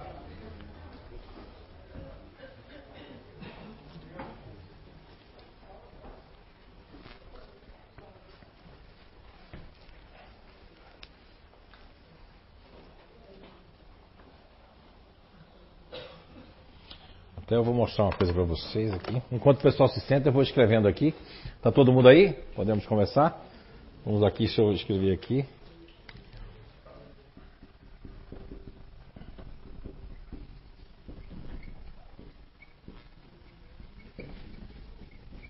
Essa bola está na frente, vocês vão conseguir ler, tá? Mas eu leio para vocês aqui, ó. Mecanismos cognitivos, ok? Tá? Que seria, não seria uma música, mas seria como se fosse uma composição, né?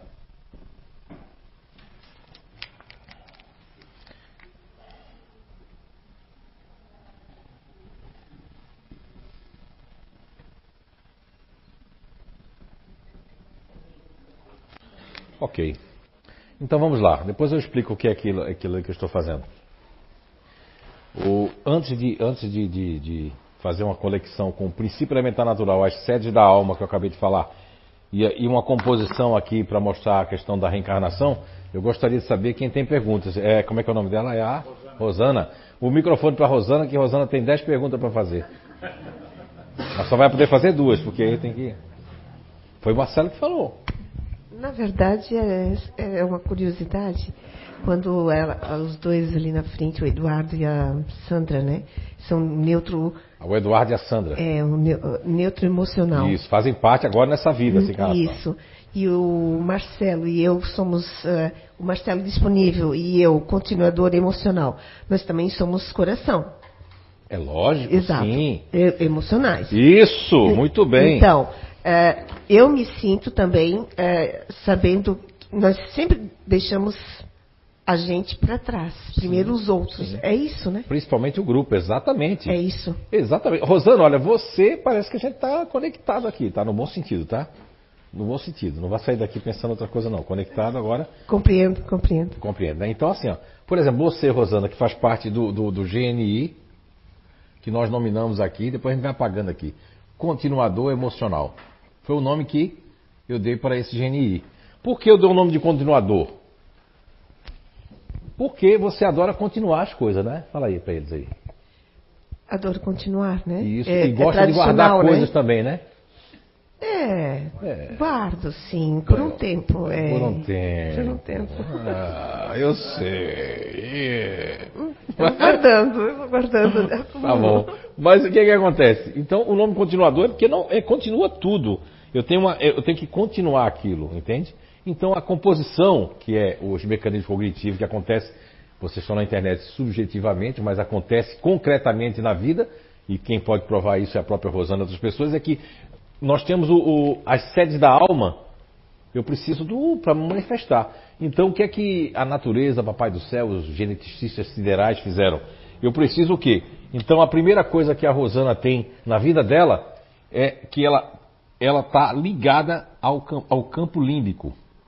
Ou seja, o condicionamento dela vem num campo filtro límbico, que está ligado ao que? O campo límbico está ligado ao emocional, ao coração. Lembra da questão 156? Ela vem aqui. Só que depois disso, a Rosana tem o quê? Ela tem um campo ativo, ou seja, ventral. O segundo campo que a Rosana tem é ventral. Então, ela tem esse aqui e tem o ventral. Então, é um emocional para fora, né? Para o grupo. Correto, é correto. Ah, ah. Ó, tudo isso está é, matematicamente aqui. Então, né, sai fulano do grupo e como é que está fulano? Eu deixo de fazer as coisas para mim para fazer das pessoas. Sempre para os outros, né? Tá certo isso aí? Correto. Aí, mais a natureza, nesta presente encarnação, não quis que a Rosana tivesse contato. que o contato tem que ser distante, como está ali, ou pouco contato com esse campo aqui, filtro, que nós chamamos de campo filtro mental. Então, a Rosana, ela, quando desde criança, não é? Desde criança, ela é como o Mateus, o filho do meu filho, que tem já é questionador, já sabe que é verde, amarelo e azul, verde, amarelo e azul, verde, amarelo e azul, mas aí ele, de repente ele faz assim. Se a professora disser amarelo, verde e azul, mas não era verde, amarelo e azul? Você entende o que eu estou Aí dizendo? vinha a dúvida. Hein? Aí, Aí vem, vem a aí dúvida. vem a dúvida. Olha, se os professores, que o pessoal de Portugal, não sei se ano, não sei se eu vou a Portugal, acredito que não. Mas a gente vai começar aquele projeto nas escolas com os miúdos, como vocês dizem aí, porque é muito importante isso. Porque imagine você que uma criança do grupo da, da, da Rosana, ela tem essa dúvida porque gera uma. Em vez da pessoa continuar aquela didática, mudou. E Rosana, quando eu tive nas empresas com um projeto chamado, eu não, não o JF lá, o JF7 lá, o projeto dele lá da pessoa certa no lugar certo, a primeira coisa que ele se deparava, inclusive na tua área, que é a área que a Gisela fez, né, nessa área de, de- da química lá, é que a pessoa estava deslocada, igual a questão 928 do Livro dos Espíritos, estava deslocada, mudava de chefe e os chefes antigos já sabiam lidar com aquele continuador emocional. Olha, pá, pá, pá, pá, a mesma linguagem. Quando o novo chefe veio, começou a falar a mesma coisa de outra forma. A desconfiança. Aí veio a desconfiança. Oh, e o bloqueio, né? Porque bloqueio, você sabe disso, né? Bloqueio. Parece que eu não sei de mais nada. A pessoa com 26 anos de engenharia química, parecia que ele tinha ficado burro do outro dia para outro dia. Não ficou. Por, por ser um continuador emocional, a pessoa que veio desconhecia a ferramenta, desconhecia que ele era assim e achava que estava fazendo a coisa certa. Mas você sabe o que eu estou dizendo, né? Então, o continuador Sim. emocional, olha, mudou, mudou a composição, né? Aqui, tá vendo aqui, ó? Límbico, ventral e o mental aqui. Ok? Tá certo? Ok. Obrigada. Muito obrigado. Aí a gente vai mudar aqui para. Pra, vamos mudar aqui. Você falou do, do Marcelo também, não foi? Vamos, ok, o Marcelo tem a mesma composição. Marcelo Rosenbrock. Pode pegar o microfone para ele aqui. Você tem mais alguma pergunta, Rosana? Ok, tá bom. Muito bem. É que ela fez muito bem, porque todos os emocionais, o que muda é o princípio elementar natural. Veja bem, o Marcelo e a Rosana são de grupos diferentes. Sim. Mas eles têm a mesma composição. O Marcelo também tem um límbico, que é o emocional, tem o ventral, que é o ativo, e tem o mental aqui, não é isso, Marcelo? É bem isso aí. Marcelo, ele, se alguém precisar, o mental dele aparece assim, ó. Sim. Estou aqui como gênio da lâmpada. Sim. É bem isso. Não é não? Meu Deus, ele fica com raciocínio. Mas se alguém não precisar, não é isso? Apaga. Hein? Não é Fabiana Machado. É. É aí, bem isso aí. mas se alguém não precisar, é eu que tenho que fazer. Como é que é mesmo isso? Dá uns brancos. Branco, muitos. Muitos, né? Mas por quê? Porque aqui o dispositivo meu aqui é o outro. O outro. Mas nesse caso, do Rosana é outra coisa, aqui do disponível é outra coisa. sim. A dona Sandra e o Eduardo já muda a coisa aqui, já muda tudo, ó. A- o disponível e o continuador emocional é a mesma composição. Nós vamos fazer aqui esse ano uma coisa bem legal. Eu vou colocar até um, ver se coloca uns espíritos assim, uma coisa assim e tal. Ok? Né? Fala, o microfone aqui. Eu quero passar um vídeo. O Eduardo está se encostando já. Eduardo, como bolo, meu filho. O vídeo eu passo. A gente passa aqui a pouco. Olá para todos. Não, é. Eu sou do Disponível. Do... Qual é seu nome? É Josiane. Josiane. Isso. Montagna? Montagna. Ah, muito bem. E eu estou ajudando uma amiga com as finanças dela. Em 2019 eu estudei finanças, né? Com a Sim. Natália Arcuri. E para eu, hoje eu estou bem dentro da minha base agora. E para eu voltar a ter- é, relembrar esse conhecimento, eu estou ajudando a minha amiga. E daí, Muito porque bem. é o outro. Então, essa Aí você ferramenta- consegue até relembrar Isso. tudo. Ah, finanças, eu e, e finanças, né? Isso, eu falei para ele, eu estou ajudando ela, porque daí eu vou retomar as lembranças do estudo e vou aplicar novamente na minha vida. Porque se for só para mim, Não. Daí eu O vou branco empurrando. vem, né, e- É, daí eu esqueço, daí eu não faço. Assim não, ela é meu incentivo. Daí eu falei para ela, é você tá me ajudando, não eu te ajudando. Agora, gostei de ter colocado o nome branco, não é isso? Já pensou se fosse assim, me dê um preto? Não, dê um branco. E o branco é o quê? Da burrice. Não estou dizendo que os brancos são burros, mas ficou bom. Porque aí dá pra igualar o negócio, né? Não fica ninguém melhor que ninguém. Não me dê um preto, me dê um branco. deu um branco e o branco deu tudo. Né, dona Sandra? Gostou? Essa foi boa, viu? E a questão do coração, que você fala do coração, quando o tempo que eu tive fora da minha base, Sim. eu não tinha mais problema com o coração. e agora, ultimamente, eu estou tendo, quando a emoção é maior, que eu estou ajudando ou contando algo, algum trauma, o coração fala comigo. Eu digo, nossa, eu não lembrava mais dessa sensação. E agora eu estou dentro. Josiane Montagna, É. existe um estudo chamado agora que vai chegar, por conta da pandemia ele não alastrou muito, né? Pela internet. É um conhecimento que também o Brasil vai pegar como moda. Olha, assim como foi a constelação familiar, esse negócio, agora quando chegar vocês vão lembrar de mim. O nome do estudo se chama coerência cardíaca. É você sentir o coração e mandar empaticamente as energias do seu coração para um outro coração. Os emocionais, se for os dois juntos, consegue, né? Só que dois emocionais foram viver junto, aí depois tiveram uma briga, foram me procurar, briga feita, já estavam todas arranhadas. Eu digo, o que aconteceu? Vocês estão criando gato em casa? Aí, não, pior que a gente não está criando gato. Aí eu digo, o que foi que aconteceu? É que a gente começou a brigar porque eu deixava, a gente brigava para quem ia deixar o, coração junto com a flecha, o recadinho, e aí começamos a disputar quem acordava primeiro. Depois ficamos com um problema, porque estávamos acordando de três e pouca da manhã. Para disputar isso. E um dia se esbarrou na porta, caiu os dois, aí quase que se quebra todo. Quer dizer, olha, quando fala para a gente ter empatia e coerência cardíaca, é uma questão da- das pessoas que nasceram com a inteligência emocional. Está lá na questão 146 do Livro dos Espíritos, quando Allan não estou me baseando na 146 porque a minha descoberta veio antes, né? Veio antes dessa, dessa leitura. Da... Então lá está dizendo que as pessoas que pensam muito na humanidade. Então, assim, tem pessoas que já nasceram com empatia. A empatia está ligada a um estudo do italiano Giacomi e sua equipe, que prorrompeu esse conhecimento sobre os neurônios espelhos. Até então, o que nós conhecíamos a nível de ciência contemporânea de neurônios espelhos estava na fase que nós começamos a, a imitar, a engatear. Depois nós temos aquela fase aérea que as pessoas carregam a gente para lá e para cá, como a Marjorie agora pequenininha, né? A sua netinha, né? Tão nova, uma netinha, né? E aí a Marjorie estava voando, sobrevoando nos, nos colos da Bisa, né? E aí temos aquela fase engatear e depois ele começa a imitar. E quando o adulto não quer imitar a criança errado, né? Fala tchá, tchá, tchá, tchá, tchá, tchá, tchá. Em vez de falar certo, né? Eu admiro a Alice, porque a Alice sempre falou certo com as crianças, né? Enquanto os outros ficavam falando errado, né? Falar certo para a criança falar certo. Porque essa, essa fase a gente está.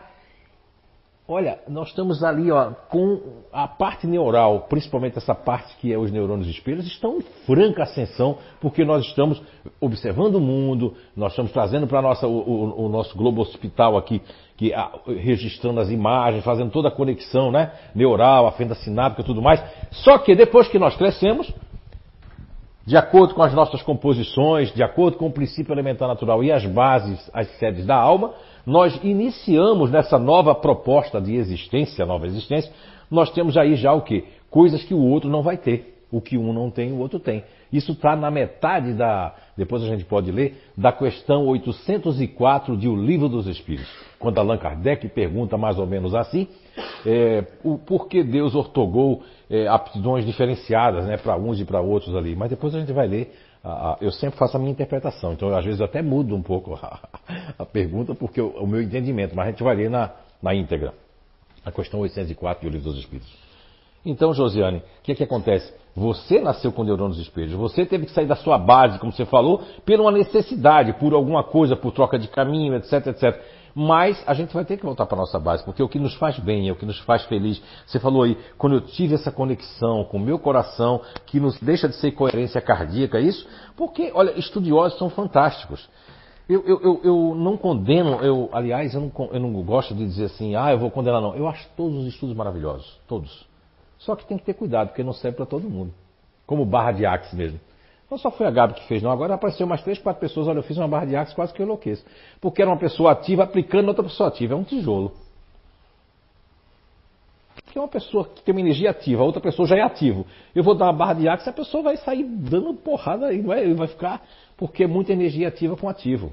Agora, se for Dona Sandra fazendo uma barra de Axis, ou uma apometria, ou uma fisioterapia, uma, uma pessoa que é muito agitada, a pessoa vai ficar assim, ai, ai, eu acho que foi aquele copinho de água que eu tomei lá, não sei. Mesma coisa a pessoa que está assim, ó, tô desanimando.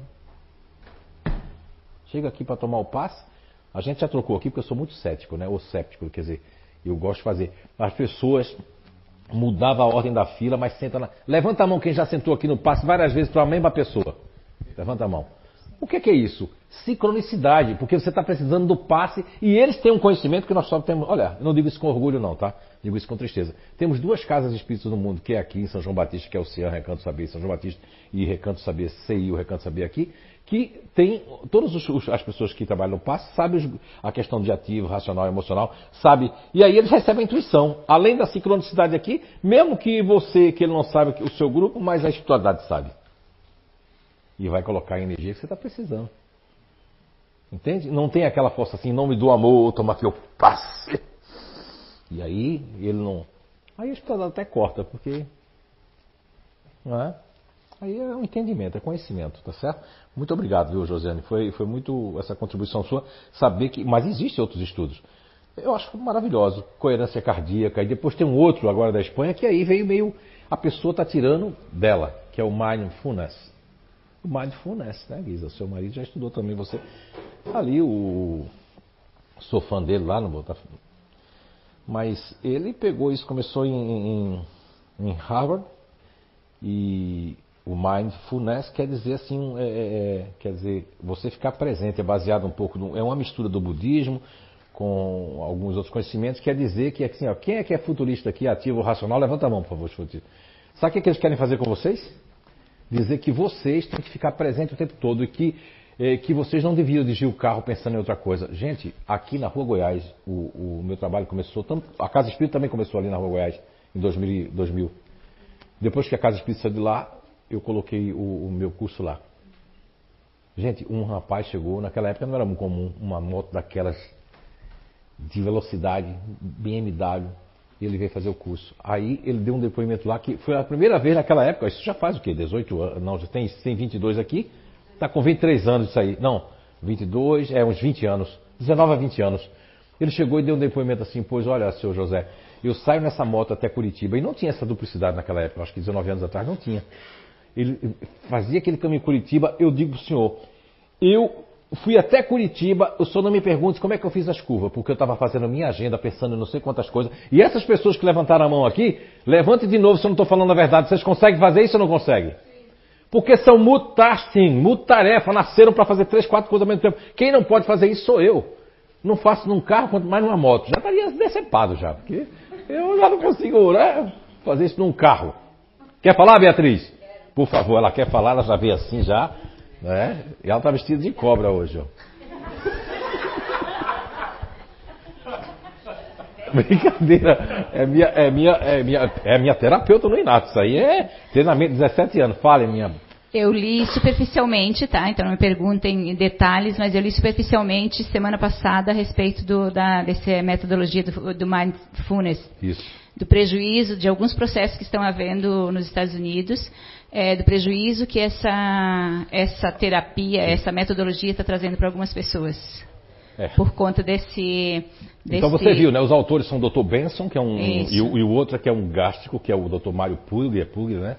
Mário Alonso Puglia, né? Que é um cara que eu acho ele fantástico, só que eles estão querendo destituir tudo isso dessas pessoas. E só que aí, vamos pegar agora o Mindfulness, né? Você já está lendo. Sim. Vai chegar para as pessoas, quer dizer que você tem que ficar presente. Imagine que um, um cliente veio lá de, de São João Batista, quer dizer, de Brusque, né? Ele, um cara muito rico, ele disse assim, ó, gostei de tudo desse José. E ele falou muitas verdades, só, só discorda de uma coisa dele. O cara chegou quase a. Né? E foi um disponível que ligou para mim, pedindo desculpa, que ele mandou pedir desculpa, né? Que ele ficou assim. Um cara muito, né? Muita energia, Roberto. Ele tinha muita energia, essa energia aqui, muito. E aí ele chegou, ele chegou e disse assim, que nada, eu vou lá em Balneário Camboriú, que eu estou inscrito no yoga. Quem é esse José Fernando também? Ele acertou tudo, mas esse negócio da yoga ele errou. Eu vou fazer yoga! E é daquelas mesmo que o cara era até de fora com aquele. Como é o nome daquilo que eu esqueci? É, ele tinha uma aqui, e vermelhinho aqui, e mandou, o futurista foi lá, né? Aí o futurista vai lá, é que eu tô com o pescoço doendo. Ele chegou e fez assim, ó. Aí a, a mulher- o, o homem lá, o guia, né, mandou fazer assim. E aí, daqui a pouco, mal ele começou, ele já fez assim, ó. Aí o homem falou assim, não, façam um mantra profundo. Aí ele disse que fez a agenda dele todinha, tudo, e o homem teve que fazer assim, ó, pra tirar ele, assim, ó. Ele estava longe, não é? Aí perguntou se ele escutou a música, ele disse, "Sim, não, eu estava numa profundidade muito grande. Quer dizer, ele disse que não conseguiu se concentrar, não escutou os mantras, não fez mantra nenhum, Por quê? Porque o futurista fazer isso ativo é impossível. O futurista racional pode conseguir alguns segundinhos, né? Mas não nasceu para isso. Como é que ele vai fazer o mindfulness, que é ficar presente o tempo todo? Porque um neutro consegue, algumas pessoas conseguem. Ah, se, se o, o, Gabriel quiser aqui, já a Guisa já é de uma variação que é mais difícil. Mas o Gabriel, se quiser, ele fica ali, ó. E a mãe dele lá, filho, filho. Gabriel? Oi. Pode ir para outro mundo. Agora é porque ele faz parte de uma base, né? A mãe dele está aqui para essa irmã dele, mas não é verdade? Você tá, pode, pode ir longe. Agora já o Roberto Oliveira, por enquanto, não pode não, porque ele está no ego de apoio, que ele está voando lá assim. É, não vai aterrizar agora. Mas o Gabriel, como está bem na base dele e querendo aprender e observando tudo, você agora está no momento que você está passando uma, uma energia até de luz aqui. Está muito boa a sua energia. Continue assim, viu, meu filho? É assim mesmo. Agora não vai. Agora, você que é a minha Master Coach também, Beatriz, você vai, vai aparecer isso. E o Brasil, tu sabe, vai pegar isso como moda. Lembra da síndrome de Asperger, né? Que eu nem conseguia dizer o nome, vocês olham, é, é Asperger, né? Ela me ensinando. E eu disse que a síndrome de Asperger, que chegou muitos casos aqui, lembra? Era a falta de quê? Asper... Pediram para me fazer, ó. Zé, você tem que ver o que, que é. Eu digo, então chama a criança para me ver aqui. Deixa eu dar uma, dar uma olhada. Foi, Beatriz? Deixa eu dar uma olhada no, no, menino. Não é? Aí eu já sabe que a pessoa fica pelada na minha frente no bom sentido, né? Aí tem gente aqui que não, nem vai querer terapia mais comigo. Deus. Aí quando o menino sentou, eu falo bem pouquinho com ele, eu já senti já. Chantagem emocional. O que é que o menino tinha? Pai e mãe tava, olha, não estava nem nessa época das redes sociais ainda, né? Imagine se tivesse, que agora deve ter. Caiu porque viram que não era. Mas o menino queria a atenção dos pais. O que é que fazia? Fazia crises. fazia crise. Porque o pai dava atenção, a mãe dava atenção, bajulava, fazia tudo, não vai para o colégio amanhã. Aí ótimo. Mas depois que eu disse, quando a gente conversou, né, Bia, com os pais e tudo mais, não foi? E acabou a, a síndrome de Asperger, né? Porque na verdade é a atenção que a criança quer. E tem crianças que vai fazer chantagem emocional porque quer a atenção das, das pessoas. Ok, é, quem estava foi ela aqui, quem foi que foi? Ou ele aqui. E depois, tá aqui, nosso amigo aqui. Fala o nome para todo mundo novamente. Pra... Bom, eu, eu sou futurista, né, do grupo. Seu nome? Fábio. Fábio. Então, assim, eu não consigo me ver dessa forma como comentasse aqui, fazer duas, três coisas ao mesmo tempo. É assim, Fábio. É, inclusive, eu vou falar sobre isso aqui. Ó. O que aconteceu com a Juliane aqui, Fronza, né? Ela viveu fora da base dela, a Josiane saiu e voltou para a base dela. Nós, quando somos condicionados, esse é o assunto que nós vamos hoje tocar, que é um assunto que eu falo lá no Inato, no, no na mida cerebral, que a gente vai por caminhos que a nossa família, a nossa mãe, o nosso pai, o nosso, o nosso itinerário teve que ir para aquele caminho. Por exemplo, eu passei muito tempo é, fazendo coisas que eu nunca gostei. Até um vitiligo eu peguei, até rimou, né? Porque mas eu não fazia nada daquilo que eu nasci. Hoje eu faço as coisas que eu nasci para fazer. Então você tem isso dentro de você? Tem. Agora vai depender da sua variação. Se você for um futurista racional, você vai conseguir fazer muita coisa, principalmente mental, ao mesmo tempo. Se você é um futurista ativo, você consegue fazer duas coisas ao mesmo tempo. Se for um racional extremo, vai conseguir fazer até 20 coisas ao mesmo tempo. Então depende da variável. Isso aí a gente não fala aqui porque vem passar um ano falando nisso, né? Mas se um dia você tiver interesse, temos o Instituto de Evolução Humana, não estou fazendo aqui querer ver de nada, e as pessoas do CEIU têm um desconto aí, né? Eu acho que só tem a Anice hoje representando aqui o Inato, mas temos também a, a Gabriela Lana que está ali, isso também é lá com a Deise. Fala com a equipe lá e você vai ver, né, Beatriz? Beatriz também. É, aí você vai fazer o C Psico 3 vai entender. Ah, então uns tem mais, outros tem menos. Aqui a gente está falando generalizado. Quando eu falo futurista ativo e racional, eu quis dizer que eles têm essa habilidade. Você já dirigiu o seu carro pensando outra coisa? Não, isso direto, né? Direto, então. É isso que eu, essa é a primeira coisa que eles estão combatendo lá, ó. E aí a Bia entrou com muita propriedade que nos Estados Unidos já está tendo um problema, né, Bia? Por quê? Porque, cara, os Estados Unidos é um país futurista. É como se o Fábio, o Ranieri, todos os futuristas, o Miguel e todos que aqui. Então, é o que fizer, aquele país é energia lá. Lá é energia do resultado. Só vai ter um estado com essa energia do inconsciente coletivo aqui no Brasil, que é a capital, cidade de São Paulo, meu. Primeira vez que eu fui para a Condex, uma grande feira da informática, viu, Léo Ribeiro? Eu não sabia nada, né? como o papai do céu me fez autodidata, eu estudei lógica de programação, o C, o Boborla, o CC+, lá, lá, lá, e fui participar de uma feira, que era fazer uma coisa de supermercado online, em 1995. Primeira vez que eu vou a São Paulo. Nunca tinha ido a São Paulo na minha vida, uma grande feira internacional. Quando eu subi a Sé com a São João para descer a Sé naquele metrô ali, tinha uma mulher toda cortada e ensanguentada. O único que olhou foi eu. O resto passava, olhava, mas não via. Que é coisa de futurista mesmo, né? Eu olho, mas não estou vendo, porque eu estou pensando em outra coisa. Entendeu agora o que eu estou falando? Estou falando? Hein? Perde tudo porque a pessoa diz, estás vendo? Aham, aham, aham, aham, aham, aham, aham. Aí a mulher já fica assim, perde tudo. Meu Deus!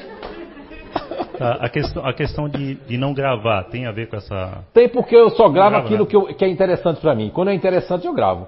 Você pode citar um livro, uma coisa que foi interessante para você, ou uma coisa que você viu, e você grava e vira conhecimento para você. Eu não gravo nada. Não, você grava se quiser gravar, porque é interessante. Agora, o futurista ativo tem mais dificuldade que o futurista racional de gravar, porque o futurista ativo é mais de executar, fazer, mandar e ver a coisa acontecer. Não é? Aí é diferente. Aí, aí eu vou explicar tudo isso, se der tempo aqui no Identidade Energética, ou Identidade Eterna. Estou trocando tudo já. É muita identidade para mim.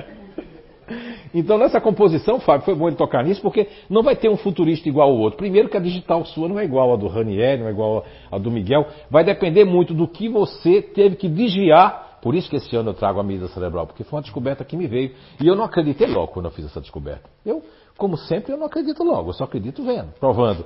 E, o meus pa... e o universo dizendo assim, ah, seu chato, vamos mandar um monte de gente com cima do pânico para você. Mandou, foi 12 pessoas com pânico de vários grupos de inteligência. Pessoas que tinham tremedeira. Desmamei agora. Quem quiser me perseguir, pode, porque eu não tenho CR o quê, não sei o quê, CR não sei o que lá. Então pode mandar ver aí também. Mas eu desmamei agora mais de seis pessoas de drogas, porque remédio faz mais de 25 anos que não existe. E se a gente não cuidar, a homeopatia está indo pelo mesmo caminho. Isso é minha crítica. A homeopatia está indo pelo mesmo caminho da alopatia. Criando enfermidades para. Tem uma enfermidade que vocês criaram aí que eu estou sabendo da homeopatia, viu? O Samuel Hahnemann deve estar assim no mundo espiritual. Ai, Jesus, Jesus, né? Por quê? Porque uma tal de fadiga adrenal. Não é assim. Fadiga adrenal não é uma coisa assim para vocês perceberem, porque só os ativos vão ter uma grande fadiga adrenal, adrenal porque usa muito a adrenal. Tem muita adrenalina, tem muito cortisol. E o cortisol é que faz o corticoide, que é sinteticamente não sei quantas vezes mais de, de cortisona. Agora, Fábio, o que acontece é que a tua variável, tudo isso que tem, infelizmente aqui não dá tempo da gente fazer, mas quem não puder, a gente até dá um desconto, faz uma bolsa no Inato, né? Agora tem que ver o dinheiro que você gasta com alguma porcaria e o dinheiro que você vai investir em você mesmo. É um conhecimento, é uma. Infelizmente a gente lá depende disso, né? E aqui tudo é gratuito. Agora só não dá pra gente. Porque eu tinha como provar você, mas lá prova na hora. Agora aqui é muito assunto para provar, né? Tem que usar as pessoas. Mas você tá certo. Não vai gravar, porque se você tiver uma- um lado ativo e o caminho que a amígdala, que tá. O seu instinto, porque assim, quais são as pessoas mais ligadas ao instinto aqui? Os ativos. Aqui a gente teve uma coisa que a Rosana trouxe, olha, mas eu também sou assim como a, a dona Sandra o Eduardo, mas eu disponível, a Fabiana Machado, todos os disponíveis aqui. Depois o microfone lá. Você viu ali, meu filho, lá? Ali, ó, ele está vendo o Roberto, ó. Eita, agora é a disputa Leandro e Roberto. Vamos lá, o Roberto vai pela esquerda, agora o Leandro se levantou. E olha, vamos ver. Não, não, não tô narrando, não. Acabei não, a vida. Eu não vou acabar com ele. Você acha? Um cara grande desse, eu vou lá acabar com ele? Mesmo que eu levante o Eduardo? Eu não posso acabar com ele. É, Muito bem, mas o Fábio trouxe um negócio legal. E, e foi bom porque complementou aqui, ó. Essa questão de fazer duas, três coisas ao mesmo tempo é uma questão também de você ter habilidade dentro de você, mas não usou. E quando você diz que eu não gravo, você chegou aqui no primeiro dia e você nem gravou a- o que você trouxe de conhecimento aqui para nós sobre a, a questão de ver, de sentir, de falar. Aquilo foi conhecimento que você trouxe, porque você está dentro de você, você gravou. Só que você falou para mim aqui no primeiro dia do, do Identidade Eterna, né? Mas eu, eu gravei tudo que você me falou, entende? Isso é uma habilidadezinha que me deram, né? De gravar, gravar as coisas, né? Então eu estudo, realmente eu aprendo, não é que eu gravo, eu aprendo.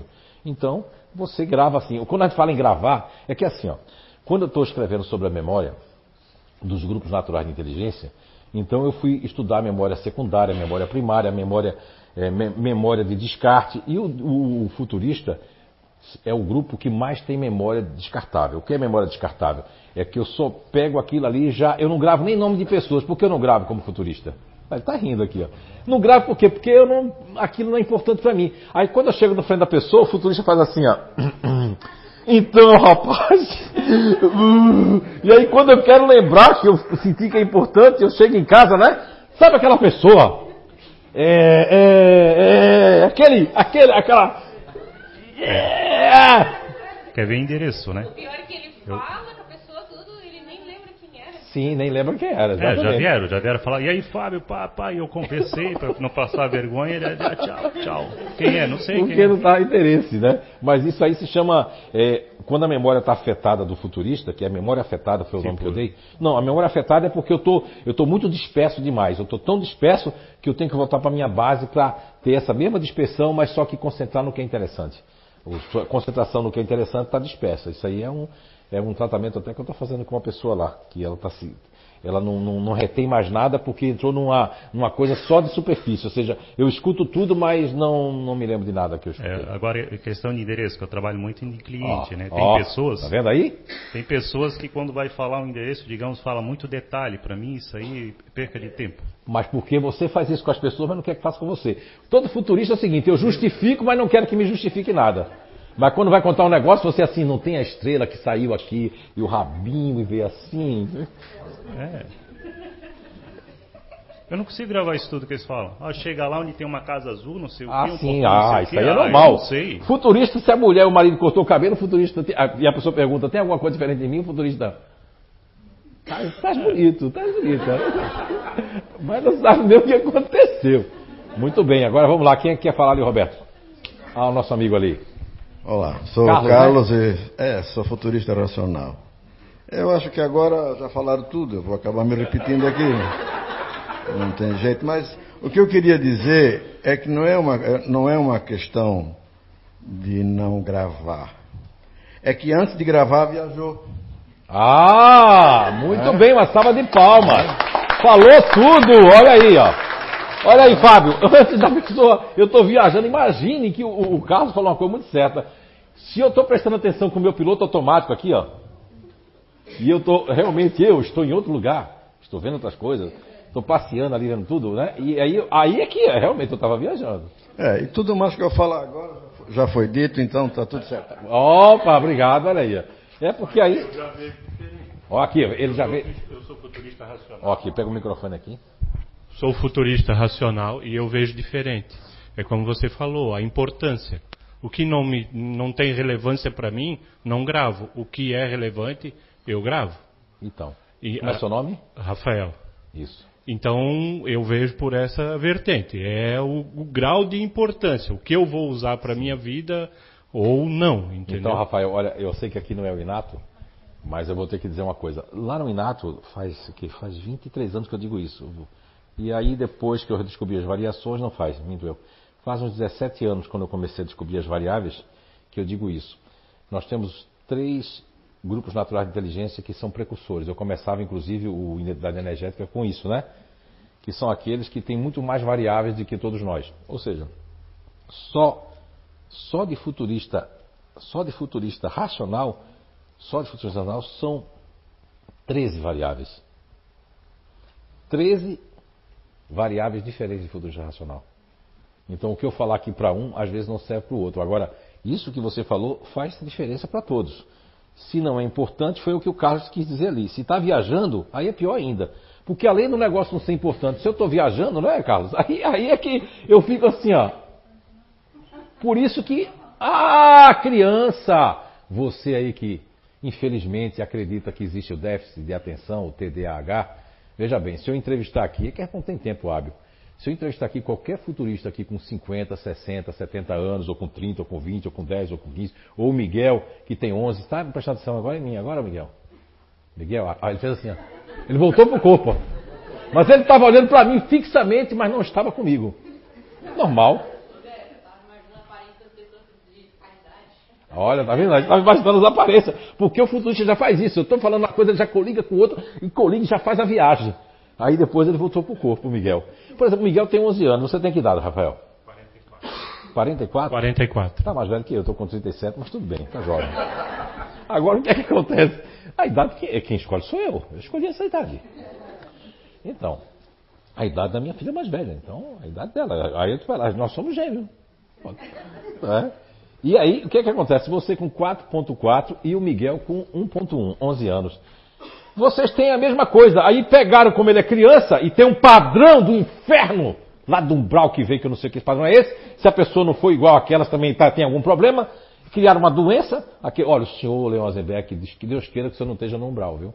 Mas como o senhor chamou o John Blair lá, para os 87 anos, 4 meses, alguns dias, não, ele não é para a câmera, ele deve estar por aí. Mas não coliguei daqui não, que eu não estou afim não. E aí, ele disse, chamou aquele ali e disse que o, o déficit de atenção foi uma coisa, uma coisa criada, uma coisa fictícia, que ele criou porque ele era um psiquiatra, não é fajuto, pobre, é, né, que estava né, frustrado e tudo mais. Veja bem, o que o Miguel sente, ele sente com 44. E até o Carlos, que é um pouquinho né, mais velho que você, vai sentir também, que é o quê? É isso que a gente está discutindo. O Miguel, se o Miguel na escola começar assim, ó, não gostei das escolas, não estou amigo, não estou prestando atenção em nada, aí vai chegar lá uma professora e vai dizer assim, ou uma coordenadora, né? Pai, o Miguel tem déficit de atenção. Então, logo dizendo, se vocês não der ritalina para ele, nós vamos entrar no conselho tutelar. Só que a, a, a, nós temos ali a advogada que é a Julie, e ela sabe disso, que não existe na jurisprudência do Brasil lugar nenhum que um pai e uma mãe que se negar a dar a porcaria da Ritalina, que eu escrevi um livro que não tem nada a ver com o CEU nem com o INAP, é um livro de utilidade pública que eu não tenho um din-din para continuar. Só foi feito mil livros, já acabou, a gente deu tudinho, não vendi, se vendeu, ficou, nem, nem vi, nem vou ver a cor. De livro, pessoal nunca vi, nem nunca vou ver, né? Tem um pessoal aí de Portugal, sabe disso da Federação Espírita Portuguesa, né? Que vieram me dar a grana dos livros, eu disse, mas eu não vim vender livro aqui. Eles disseram que foi o único, único autor do Brasil, único, que não quis um centavo lá em euro. E era um dinheiro significativo de euro. Podia trazer para o CEU, mas eu digo não. O dinheiro é de lá, fica lá. O que é daqui, fica aqui.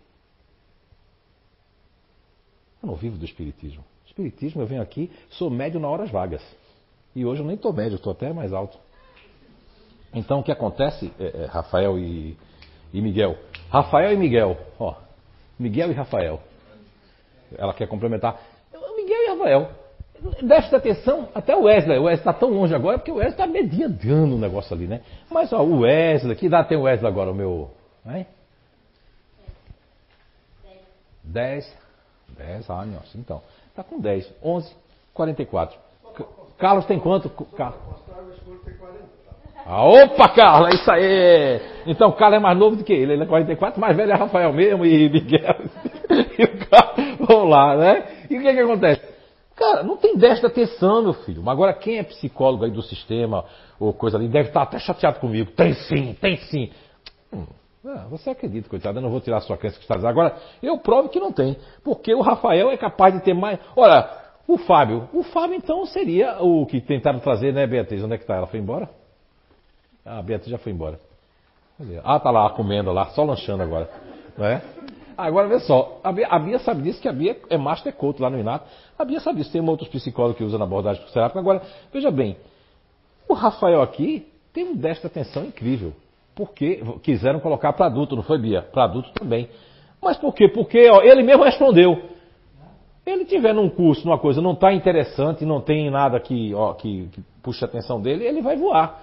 Aí colocaram para essas crianças nos Estados Unidos, que é um país que tem muito forte isso, déficit de atenção. E sabia que ia ganhar o mundo. Primeiro eu invento a doença, e foi assim, e depois vem a droga. E a droga para desta atenção é uma droga do inferno. É melhor, desculpe o que eu vou dizer agora, enfiar cocaína no nariz do, da criança do que dar aquela porcaria do metilfenidato. Eu estudei sobre isso e tem cientistas que eu trouxe esse livro. E quem quiser publicar o livro se chama Você a Cura 2, tem em inglês. A gente lançou, eu fui convidado ao primeiro hospital psiquiátrico de do, do, da Noruega, que é um, foi primeiro de DH há vários anos. Eu fui convidado, eu, tinha eu e um psicólogo escocês. E eu fui, e fiquei em Tromsø, na Noruega, já perto da Groenlândia, o primeiro hospital psiquiátrico onde tinha uma ala que não tinha drogas. Eu entrevistei todo mundo, vai sair no Você a Cura 3. Como houve a pandemia, né? As economias foi embora, né, Roberto? As energias, estamos fracos de energia, todo mundo, né? A energia não está numa boa. Mas quando a energia voltar aí, quem quiser aí, a gente pode publicar o livro. Vocês publicam aí o livro é, faz a caridade é um livro de utilidade pública. Porque realmente ali eu estou trazendo verdade, cientistas do mundo inteiro que fala sobre a, a, porcaria que são as drogas psiquiátricas, né? Ok? O, o, o, microfone, o microfone. Opa. E quem quer falar? Ela, ela primeiro aqui. Vamos lá. Ela estava aqui. Ele vai esquecer, deixa ele falar, Juliano. Você como. É... Antes, nós éramos os hiperativos. Isso! Verdade ou mentira? O Fábio mesmo. Tá lá, ó, pode, o do bonezinho lá também. Era Carlos. rotulado. Rotulado. Nós éramos rotulados hiperativos. Tinha que. A, a mãe levava, tinha que levar no médico para ver o que, que tinha. Aí o médico olhava para a mãe e dizia: Mãe, solta num pasto. Solta num pasto, deixa brincar a tarde toda, que acaba tudo isso. Foi o que disseram para minha mãe. Então, nós éramos o- antes os hiperativos. Agora, temos um outro lado. É, é, muito bem, Raniero, você muito bem, porque assim, essas crianças, o que é que elas incomodam? Incomodam aqueles que querem um padrão, ou seja, eu quero um padrão, eu quero que se é para ficar quietinho, para ficar quietinho, quem não fica quietinho é doente. né? Ainda bem que na minha época não tinha, né? Porque se tivesse, eu, vivia internado, já era meio doido, já tinha mediunidade, já tinha um monte de coisa, havia espírito, e ainda mais subia em pé de manga, caía cavalo mesmo, levei não sei quantas quedas, mas imagine você, eu agora seria, se fosse uma pessoa dessa, uma criança dessa, já estaria já internada tomando ritalina na veia. Vou falar pausadamente agora, porque eu estou agitada por dentro, acalmar Ah, o vai, coração. vai, Me Solta- segurando solta a franga, aqui. solta a franga. Então, mais ou menos um mês e meio, eu comecei a trabalhar numa escola e na primeira semana que eu estava lá, eu tive, estou tendo a oportunidade.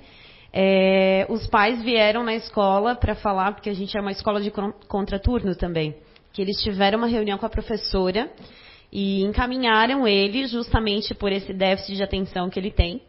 Daí eu, como otimista, tendo um filho que é futurista racional, eu fiquei pensando, se ele é um ou ele é outro, ele se nega a aprender justamente por causa da pressão.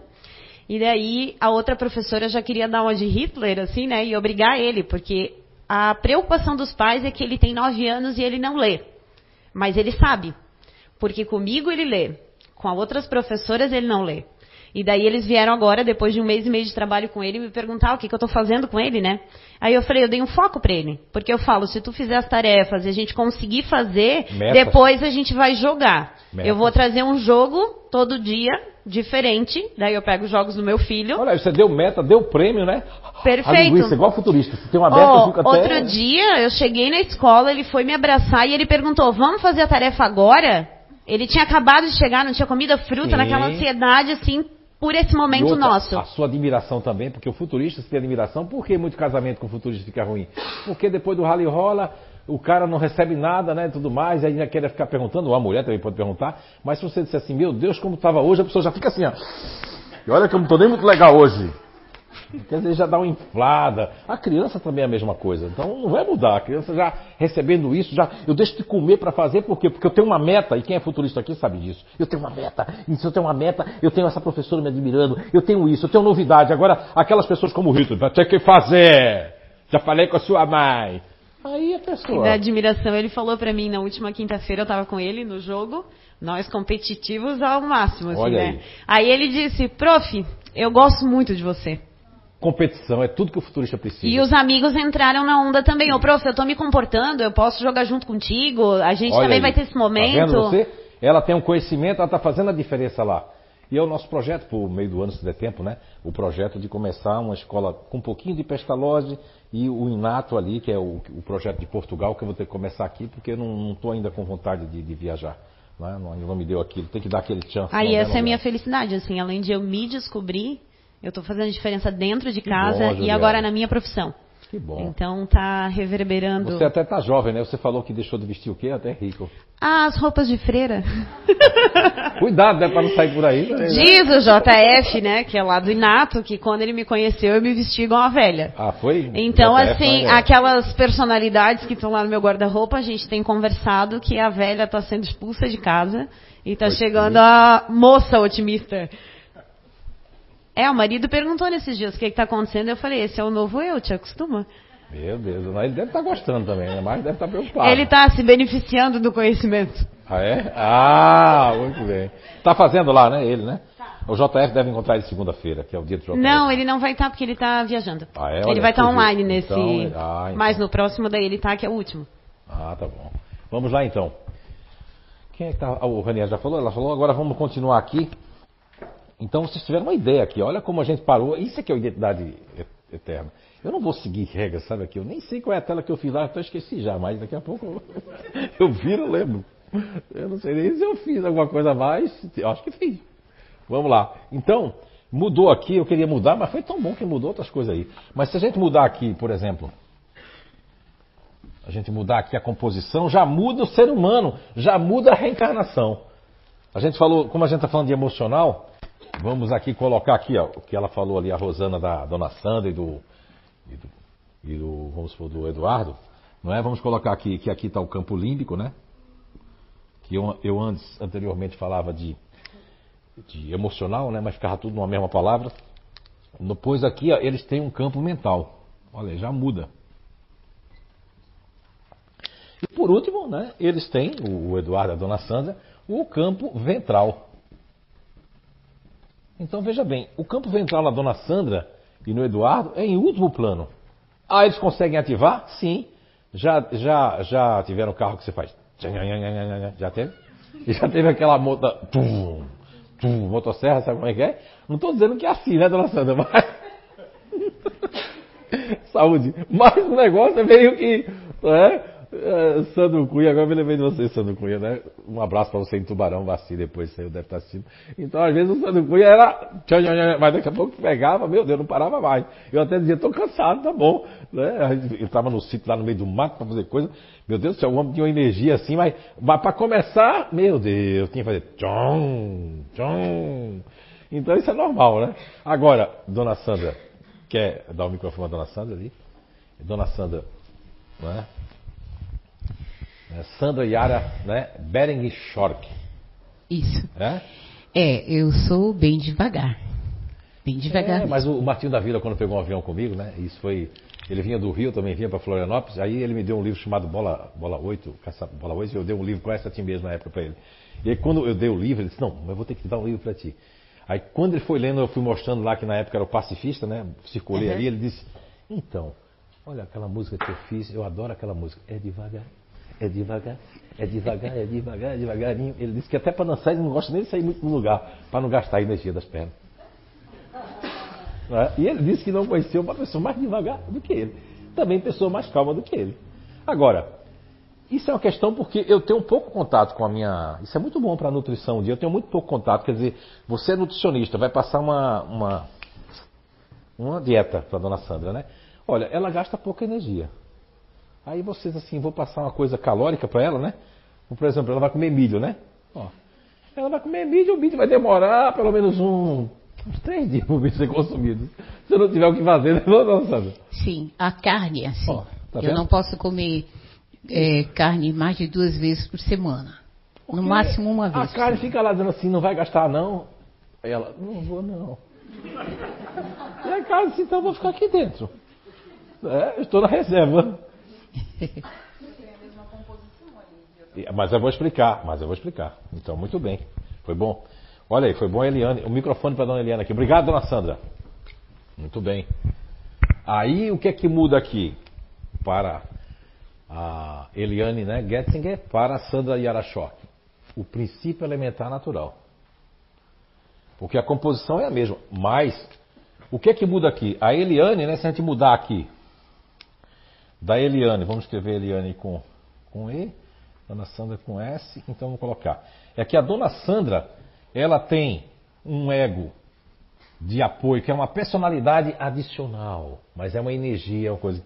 É um ego de apoio que é aqui o, o continuar, né? Então ela continuar, ok? E conservar.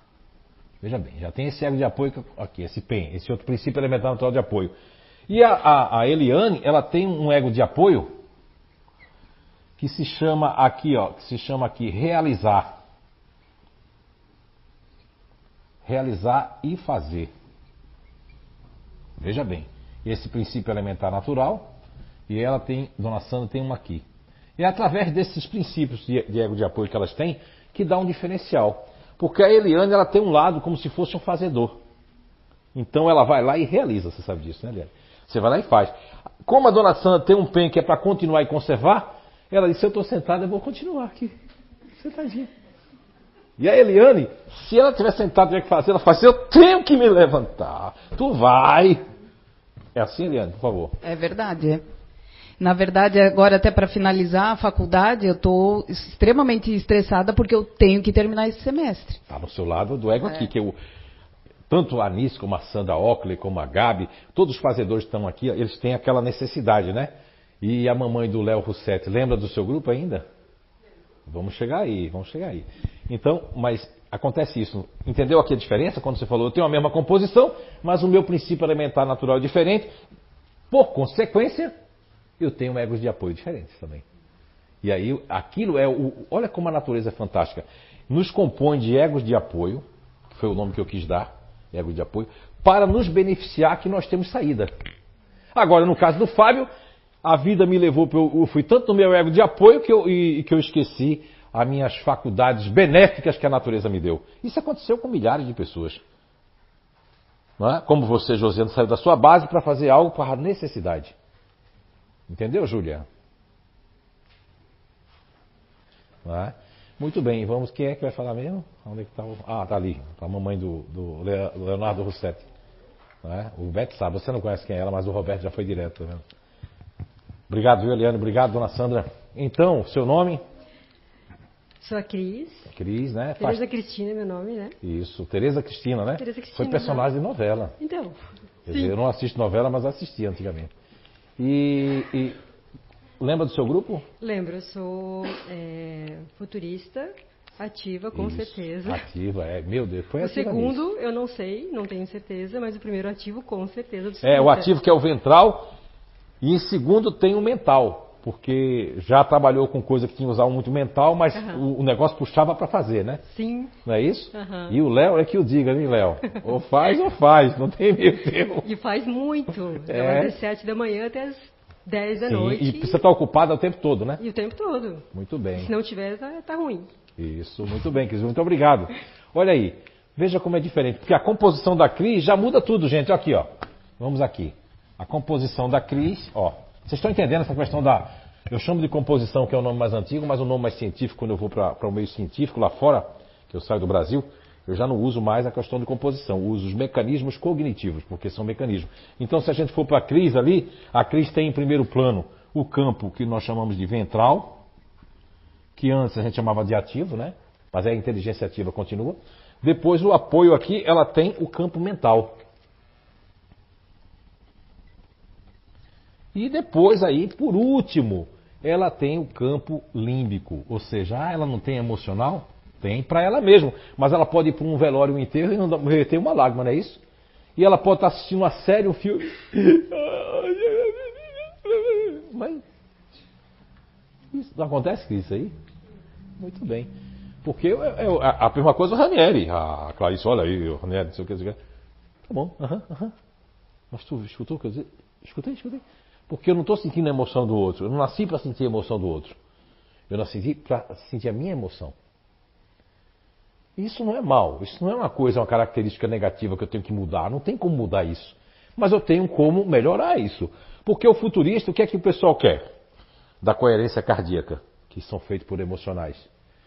Quer fazer com que nós, todos nós, assim como mindfulness, e assim como mindset, enquanto o mindfulness do eh, Mário né, Puglia, Alonso Puglia, com o Dr. Benson de, de- de- de Harvard, nós temos uma outra que é de Stanford, que é a Carol, a Carol Docker, acho que é Carol Docker, né? Lá, que a Carol é a psicóloga que escreveu em, Stanford um livro chamado Mindset. Já tem aqui no Brasil, Mindset, que se chama o padrão mental. O padrão, você mudar sua- o seu padrão mental, a sua programação mental. Se eles conseguirem que a Rosana, que está aqui, continuadora emocional, não precisa mais de nenhum grupo, só a Rosana mudar a programação dela, é, mudar o padrão dela completamente, ela começar a se arriscar, ela começar a, a correr risco, não querer segurança de nada, eu boto uma nota no jornal e digo que ela está certa e que eu sou uma farsa. Consegue, Rosana? Ela fazer com que você se arrisque totalmente, que você não busque segurança, que você não viva mais com o grupo? Não, é impossível, não é difícil. Porque seria desconstruir ela. E o continuador ninguém consegue desconstruir. Você consegue fazer, ele tem um upgrade, mas ele vai ter que confiar, vai demorar muito tempo. Porque um dia para você não é nada. um segundo para a Anice e para a Sandra Ockler, você sabe, Sandra, se a pessoa deixar um minuto você, se a pessoa disser é, um minutinho para Sandra Ockler, um minutinho, olha, um minutinho para ela é 10 segundos, já passou um minuto. Se, eu já disse aqui, Albert Einstein fosse fazer um, uma nova relatividade do tempo, não a nível de, de Via Láctea, de buraco negro, mas a nível de, de, de o tempo relativo, né, dentro da Terra, ia ver que o seu tempo e o da Sandra Ockles é um abismo profundo. Para você, uma hora é como se fosse um minuto. Poxa, uma hora já? Não, faz um minuto que a gente está conversando. Enquanto para a Sandra Ockles, um minuto é como se fosse uma hora. Então nunca chegue para a Sandra Ockles e fale assim, um minutinho. Não, um minutinho já dá um negocinho. Agora, se você disser assim, deixa para depois, ela já. E se você deixa para amanhã. Hein? Olha, ela já ficou mal, só tô contando uma brincadeira. Tu viu, Guisa, agora como ela ficou? Só eu contando, usando o nome dela, já ficou mal. É. Porque isso, o cabelo dela até aumentou já, é verdade. Porque isso aí, a gente não sabe o mal que faz as pessoas. Olha, no trabalho, no colégio, no relacionamento, você pode estar lidando com uma pessoa que é do grupo da, da Sandra Ockler, que é o mesmo grupo da Nice, o mesmo grupo da Gabi, e você está fazendo a pessoa, não é? Por exemplo, sexta-feira de manhã, né, eu não falo muito com a Gabi. Raramente quando ela troca sexta-feira de manhã para fazer de tarde, mas também de tarde não fale mais. Se ela falou de manhã, né, de noite, no sábado, então aí vou ter que recuperar a sexta. Não é, Gabi? Porque aí eu já, né? Que, que o diga a Letícia, né, Letícia? Sexta é o dia da faxina, é isso? Letícia está ali assim, é. É? Então, assim, quer dizer, é porque se eles têm um compromisso, não adianta. Depois vai vir, né? Eu tiro pela Alice, que a Alice fica doida, porque aí eu deixei de fazer isso, eu deixei. Porque é como se eu tivesse deixado um monte de coisa para trás. Então o tempo para eles é muito importante. Enquanto o tempo para você é curto, para o, o, fazedor o tempo não é questão de curto. Cara, é, é, tudo é muito, é muito, é muito tempo. É muito tempo que está se perdendo. Então, o mindfulness, que é de, de, de Harvard, e o mindset, que é da Stanford, pegaram um grupo de pessoas e disseram assim: vamos mudar. É lógico, lidando com futurista, é muito fácil mudar o campo do Rafael, do Carlos, do Ranieri, do Miguel, oh, da. Como é que é o nome da nossa? Da o, Oleida também, a Oleida, é, é muito fácil. Por quê? Porque eu vou colocar para elas, para eles o quê? Tem que mudar, meu Deus, transformação. É tudo que eu, o futurista chega para mim assim na Suíça, nunca vou esquecer. Aquela senhora fez assim, eu dando, já estava chegando no final do curso, ela fez assim, em alemão, né? Eu estava com a tradutora portuguesa na época, meu alemão não era como hoje ainda. E aí o que, que ela disse assim? Ela disse, olha, diga para ele que eu tenho um pouquinho de todo mundo aí, um pouquinho de cada, dos grupos que eu tinha falado. Aí eu respondi para ela, é, é, porque a senhora se adapta. Então eu mudo. Vou para uma empresa, mudo de sotaque, mudo de coisa. O futurista vai mudando, mudando daqui a pouco, ele já não é mais o mesmo, não é isso, Rafael? Olha aí. E aí, então a Carol, quando entrevistou aquelas crianças, aquele pessoal aqueles grupos, foi a maioria, se não fosse futurista, era neutro que estava sendo futurista, como o Roberto Oliveira agora, se for testado, fizer um teste, futurista. Não é? Brincadeira, Roberto, não fica assim comigo não. Eu, eu brinco, eu brinco, mas eu brinco, aumento, mas não invento, né? Estou brincando. O Ranieri gosta, né? Quando faz assim, né? O já, já ficou ali assim, entusiasmado. Muito bem. Então, vamos agora para o. Vamos agora continuar aqui. Onde é que eu estava, Marcelo mesmo? Não sabe mais, Marcelo? Marcelo, você tem que prestar atenção. É? Então, aí nós temos a sede da alma e a amígdala. E qual a ligação, é, Zé Araújo, que você lá e o JF chegaram na questão porque foi o JF que fez essa descoberta, né? Uma vez eu falei assim, uma senhora saiu daqui, chegou no Inato e fez. Você parece muito com o Zé Araújo. Aí na, na, frente, na frente do pessoal. Eu digo, cara, esse negócio de eu dizer que são duas pessoas está dando uma confusão. A mulher ficou assim, mas é, é gêmeo. Eu digo, ele é mais velho do que eu. É? Mas deu uma confusão isso aí. Eu acho que eu vou parar de dizer isso, né? Então, assim, o JF, ele entende mais da mila do que eu, mas ele me ensinou muita coisa sobre a mila cerebral também. Né? Ele entende da parte né, funcional e eu entendo da parte espiritual. Então vamos lá, vamos juntar. não é? Vamos entrar aqui a parte, as duas partes. Então, a amígdala cerebral, como eu falei na- na- no encontro passado, e a- a- o pessoal da, da ciência contemporânea só percebia e via a amígdala cerebral como um dispositivo de, de, de- de risco, um dispositivo de, correr, de lutar, um dispositivo onde fica ali é, uma espécie de fuga e luta e que a gente entra num estado. Veja bem, mas das savanas até hoje, do Homo erectus, vamos colocar dos neandertais lá atrás, das cavernas, até o Homo sapiens, sapiens tecnológicos, vamos supor que são os homens de hoje, Vamos, vamos pegar aqui o Léo, hoje, que é programador, né? Internacional, e vamos pegar uma pessoa lá, o Neandertal. Até chegar em você, Léo Ribeiro, olha o caminho que nós traçamos. Então, também, aquela questão de lutar e correr, de buscar os olhos, que nós escutávamos mais, nós tínhamos um. Não vou dizer que nós não tínhamos audição igual do cachorro ou do gato, mas tínhamos muito parecido porque nós vivíamos num mundo mais silencioso. Hoje você vê, se você quer se concentrar para fazer a meditação, a ambulância vem. Ou a mulher liga o aspirador lá. E você, cadê a meditação? Foi embora. Ou você se concentra ou você não se concentra, né? Ou você vai fazer uma oração na hora que você vai fazer. Vou fazer aí o negócio assim, tem dom, tem dom, tem dom. Não, não tinha isso naquela época. Então, lógico que nós escutávamos mais. Mas quando entra num processo de estresse, que é a vida moderna, do Homo sapiens sapiens tecnológico, é por causa daquilo que não veio, aquele resultado, aquele e-mail que não veio, aquela pessoa que alguém falou o que eu disse para disse que eu disse que a pessoa disse, e a pessoa falou o que eu disse para minha chefe, ou aquela amiguinha, aquele negócio, e me dá aquele negócio. É, é muito porque não, não mudou. Mudou foi um motivo e a motivação. Aí a gente começa a tu, taquicardia, e a gente começa a sentir um negócio, um embrulho, e o, o sistema parasimpático e simpático, eles que trabalham em, em antagonismo, eles começam a trabalhar ao contrário. Ou seja, se um ia para cima para baixo, que não é assim, eu estou falando só uma. Aí já fica ao contrário. Então aí você sente todo aquele desconforto. Tem gente que sente, inclusive, ó, um, uma espécie que eu vou desmaiar, ou que eu vou morrer, ou que um pânico fora de hora. Isso tudo é da vida moderna. Mas por que o, o, aí depois vai ter uma repetição disso? Essa pessoa que eu falei, um amigo, ele foi fazer o tratamento comigo. No meio do tratamento, ele disse assim: uns dias da primeira sessão, ele disse assim: Olha, eu fui lá num, num restaurante no shopping com a minha né, mulher. E ele disse que foi, mas quando chegou, que ele foi entrar nesse restaurante no shopping, que eu não vou dizer também que eu não vou fazer propaganda, não deu essa energia para o CI, então não vou dizer. Então aí ele disse que quando chegou, e que naquele lusco-fusco da entrada do restaurante, que ele viu aquela luzinha, o que, é que, o que é que o instinto dele recordou, que ficou guardado quando ele saiu do corpo? Aquela luzinha. Ele começou a suar, apertar a mão dela, assim, que é isso, que é isso, meu amor? E ele apertava a mão dela como se estivesse esmagando, e ele sem perceber que estava fazendo isso, porque isso era involuntário. Ó, até quase que eu quebro minha mão aqui. Eu senti na. Porque a energia dele, eu peguei essa energia, apertando, apertando, e ele, aí ela disse, não, vamos sair, vamos sair, teve que parar com ele fora assim, ele branco, branco, ele é branquinho mesmo, ficou branco, mas o que foi aquilo?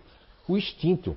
Por isso que quando Allan Kardec pergunta da questão 72 até a questão 79 de O Livro dos Espíritos, que ele faz aquele embate, aquele debate, porque como ele vem de um sistema pestalose, vem de um nível que seria hoje o maior nível aí, de uma universidade do planeta, ele vinha naquele nível na época, um nível cultural, um nível intelectual, poliglota, falando seis línguas. Então imagine que o cara não era pouca coisa para a época dele. Allan Kardec era um, era um cientista, né? Então aí, você vê, e ele vem e faz essa pergunta. E ele começa a debater. Se você for ler a 72 até 71, 72 até 79, você vai ver que existe um embate de Allan Kardec com, com a espiritualidade. Porque ele fica assim, ó, começa a espiritualidade a dizer para ele que o instinto é muitas vezes melhor do que a razão. Por que a palavra razão? A palavra razão porque é a palavra do século XIX que era razão. Razão, razão de, de ser racional, de razão. Então veja bem, e ele recebe uma aula sobre isso, sobre que o instinto muitas vezes é muito mais, porque o instinto faz isso. O instinto ele está ligado desde o zigoto, é o instinto humano, mudou de planeta. E esse livro do, do Luiz Felipe tá, olha, até eu tô assim, eu, tô, eu li até a metade que eu não tive, porque estou doido para ler de novo, que eu gosto de ler com calma, com tempo. Mas um livro fantástico, viu? Tá certo? Muito bom mesmo. Até eu tô, que aprender ali. E para mim a coautora, quem devia estar tá aqui dando autógrafo, não era o Zé Araújo, que foi apenas o instrumento, o carteiro. O, o, quem devia estar tá aqui dando autógrafo junto com, junto aqui em cima, é a Kátia Freiner, que ela foi pesquisar aquelas palavras do livro, trouxe informações e depois teve a Gabi que corrigiu ali. Elas duas deviam estar aqui. Não eu, eu só fiz apenas no carteiro, não fiz nada. Eu nem me lembro que, do que eu estava fazendo.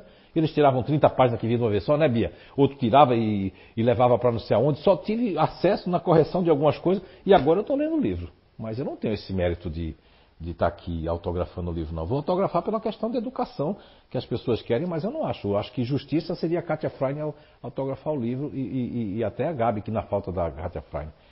Eu estou sendo bem sincero com vocês, eu acho que é por aí. Eu vejo aqui uh, autografar o livro, né? Porque realmente foi o Filuche Felipe que escreveu, eu não tenho aquelas informações, não tenho essa didática, não tenho aquela, aquele palavreado, né? Então, psicografia mecânica é isso, você não tem, sabe de nada que está acontecendo, ok? Eu tenho que ser muito justo e correto com tanto com a espiritualidade como com vocês aqui, como é que funciona o negócio.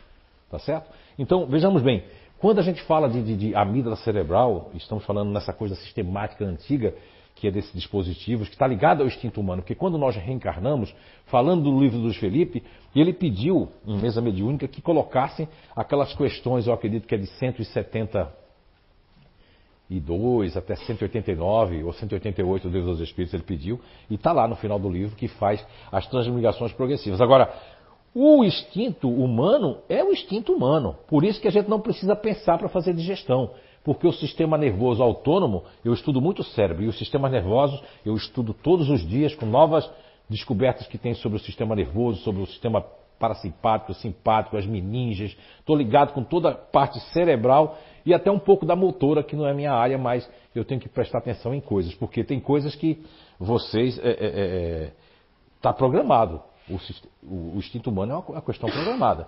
Tanto que no final das perguntas da 188, se não me engano, ou 187, não, eu acho que é a 186, agora eu vou fazer uma confusãozinha. Da 186 a 188, até 188 eu confundo elas, mas numa dessas três, a Kardec inclusive recebe uma, uma coisa que quando. E também está lá na Gênesis, no capítulo O Bem e o Mal, que é o capítulo, de, é o capítulo item 18, já no, capítulo, no, no final do item 18, ele está falando que as paixões se beneficiam muito mais do organismo, como está dizendo na questão 146, do que o próprio instinto. Porque o instinto, uma hora, ele vai deixar de ser usado. Por quê? Porque nós estamos o quê? Evoluídos também. Quando a gente não precisar mais do instinto, a gente está saindo da Terra. Porque já não vai servir mais para nós o instinto. E as pessoas que são da inteligência ativa são as mais instintivas. Porém, para que isso? Meu Deus. Porém, não precisa gritar. Porém, são as mais, é, porém são as mais é, é, é intuitivas, porque eles não obedecem à intuição. Quando as pessoas ativas estão desequilibradas, aí, aí parece que ela tem a intuição errada. Mas se a Cris, que é futurista ativa, é?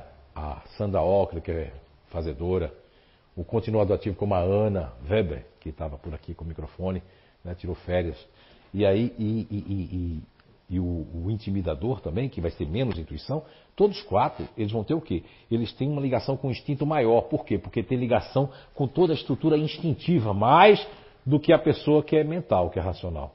Não é? Por exemplo, se a pessoa, você pegar uma pessoa como distante, que é seu marido, né? Está sentindo uma intuição, ele vai dizer, o quê? Deixa eu procurar o que é intuição, só um instantinho. Três dias depois, aí você assim, já, já, não, ainda estou, ainda estou pesquisando. Porque eu não vou, eu não vou perceber. A mesma coisa o próprio. Ah, aí ele tem um ativo, o Gabriel tem um ativo, tem um ventral em último plano, mas ele pode ter sensibilidade espiritual que ele trouxe, é outra coisa. Aí vai se manifestar mentalmente. Ele pode sentir energia, ele teve lá no JF, né?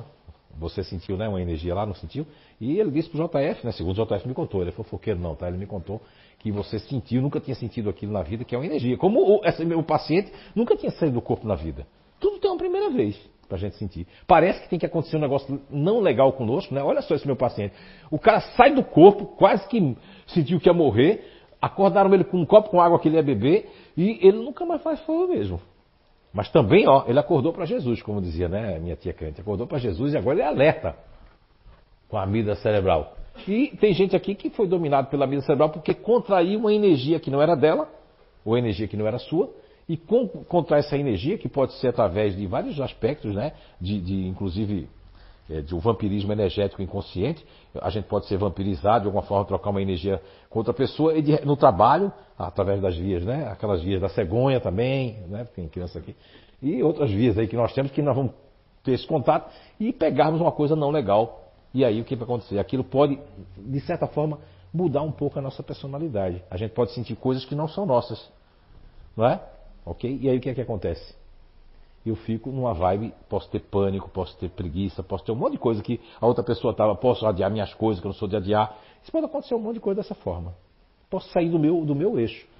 E eu sinto isso quando eu fico perto da pessoa e quando eu fico distante eu sinto a mudança. Porque você começa a sentir a mudança, né? Fabiana Machado, foi bom ter feito identidade energética? Você hoje é médica de si mesma, né? né? O microfone aqui para ela. Eita, vai ganhar, quem vai ganhar? Eita, o, o Elano vai. É bom agitar o pessoal, porque a. É, mas só que você, ó, ele está mais futurista do que você, rapaz. Vamos lá. Boa noite. Boa noite. Tem uma voz bonita também. Obrigada. Então, ô, Fabiana Machado, é, você, você é, não conhecia o Espiritismo, né? Sim, já. Conhecia já? Sim, Ah, já. tá. A Bel trouxe você, mas você já. É, Você não. é uma na- ovelha desgarrada, então. É, na verdade eu já frequento desde, desde muito nova. Ah, sim. Aqui quase 10 anos, mas dois Aqui? anos, aham.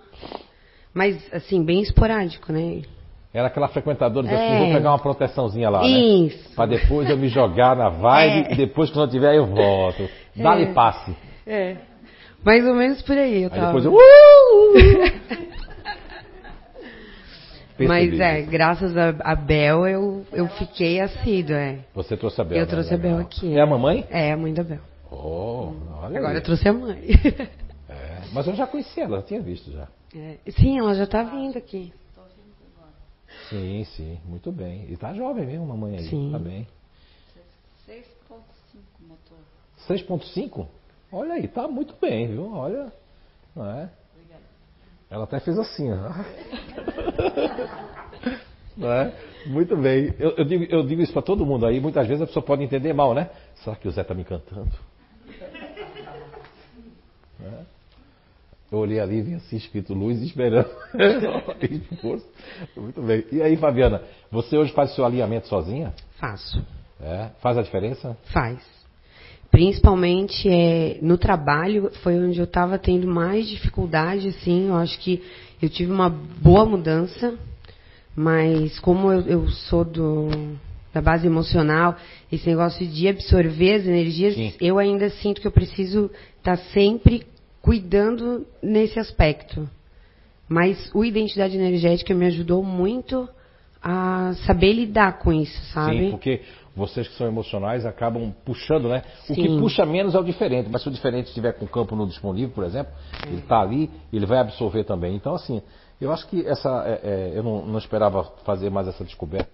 Apesar de que tudo que eu descobri na minha vida, desde bebezinho, tem a ver com essa questão do- da energia, né? Sim. Toda essa descoberta que eu faço, essa questão da energia. Você vê que é, eu tenho um corpo que transfigura, segundo as pessoas, eu fiquei pequeno, fico grande e tudo mais e tal. Então eu já não tenho um corpo muito, muito assim, vamos dizer, é, um corpo muito igual às outras pessoas, né? Sou um extraterrestre mesmo.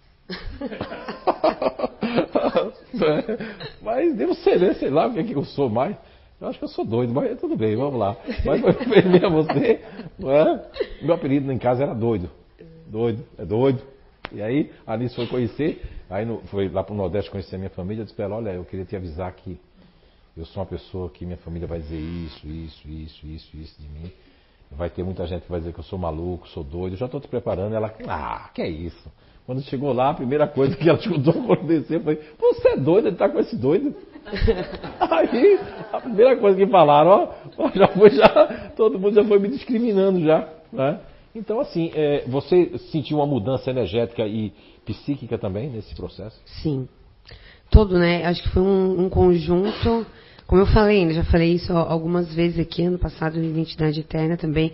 Veio num momento que realmente estava precisando, né? E, caiu assim, tudo ao mesmo tempo de paraquedas, porque eu ganhei o, o sorteio lá, né? Legal. Ganhei um bom desconto, já fiz o, o nível 1, fiz o Identidade Energética, comecei no Identidade Eterna, foi tudo de uma vez. Bom. É, mas, é. Às vezes a gente precisa disso, né? Sim, Eu foi- Acho que, é, quando fala assim em mudança, eu não acredito muito em mudança. Eu acredito muito em transformação É. e melhoramento, né? Porque assim, ó, como é que vai. A não ser o futurista que estão aqui, só o futurista pode dizer, ah, não, não sou mais o mesmo. Eles podem dizer isso. Mas não é que eles deixaram de ser o mesmo, é que eles se adaptaram a outra coisa. Eles agora quebraram aquele paradigma, porque quem é que cria mais paradigma no mundo? Não só são os continuadores, os futuristas também criam, ou dão continuidade. Mas quem mais quebra paradigma no mundo são os futuristas mesmo. Eles mesmo quebram aquilo que não faz mais sentido para eles. Então eu, eu, trouxe isso aqui da, da Fabiana para vocês terem uma ideia. Existe muita coisa que está coligada. Lógico que quem faz identidade energética lá não é espírita. Tem luterano, tem católico, tem pessoas da Nova Zelândia, como seu filho, né? E sua nora fizeram. Meu, mudou a vida deles lá. Tem pessoas que fizeram de São Paulo, de outros lugares. Nós vamos ter agora outras pessoas de outros países que estão fazendo, mas é algo que eu não estou aqui vendendo nada para quem gosta de me acusar, eu estou aqui trazendo uma realidade que existem coisas que explicam, só para vocês conhecerem que explicam isso. Então, por exemplo, você vai tomar um passe aqui. É isso que eu queria dizer para você. Na época que você estava nas vibes, você vinha, tomava um passe e voltava para a vibe, né? Uhum. Não é? Mas se a casa espírita fechou na pandemia, e o que, é que eu vou fazer? Eu frequentava até outros lugares, antes do, do Senhor já ia em outras casas certo. espíritas também.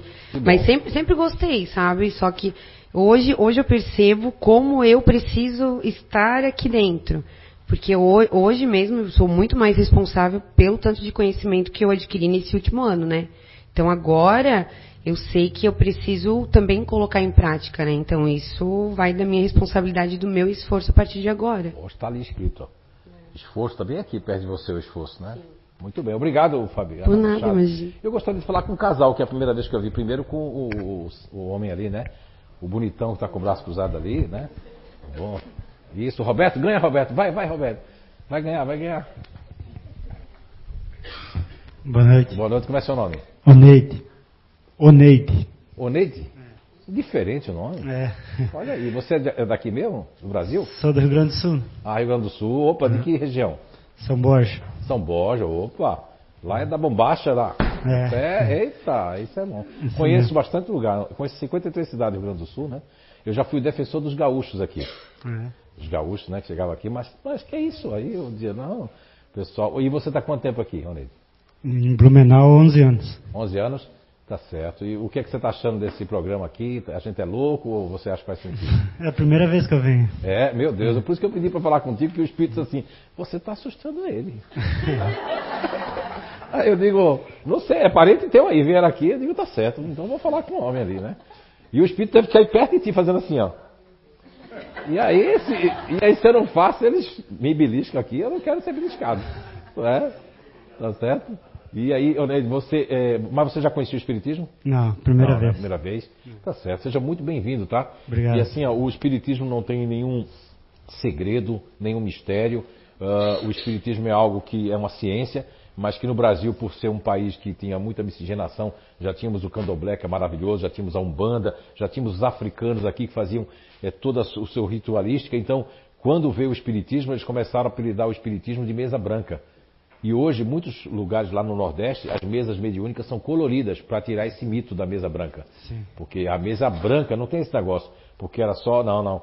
É, tudo é, agora, o espiritismo mesmo é esse que você está vendo aqui, que é, é uma ciência que tornou-se uma casa espírita e criando essas coisas todas, mas nós não temos papa, não temos ninguém que manda em nada. Temos uma coisa para hierarquia, né? para organizar. Por exemplo, aqui é a dona Eunice Cipriani, né? e aqui está aqui no comando das coisas, mas também tem outras pessoas que já comandaram, tá certo? Seja muito bem-vindo. Obrigado. Tá certo? E agora vamos falar com a. Seu Sou nome? Luciana de Indaial. Oh, de Indaial, de Luciana. Indaial, que é. legal. Assim, eu. Tô, pra mim é tudo novo, tá meio confuso, na verdade. Como é que vocês chegaram aqui? Curiosidade. Através da dona Salete. Ah, dona Salete. Porque uma vez eu fui perguntar isso aqui, sabe, se eu vim de carro. Eu me, me expressei mal. É, como você veio parar aqui para a dona Salete? Ainda bem que você foi gentil comigo, né? Porque eu perguntei, o rapaz veio fazer eu de carro. Muito bem. E, e, então, dona Salete, olha aí. Mas já tinha ouvido falar do Espiritismo?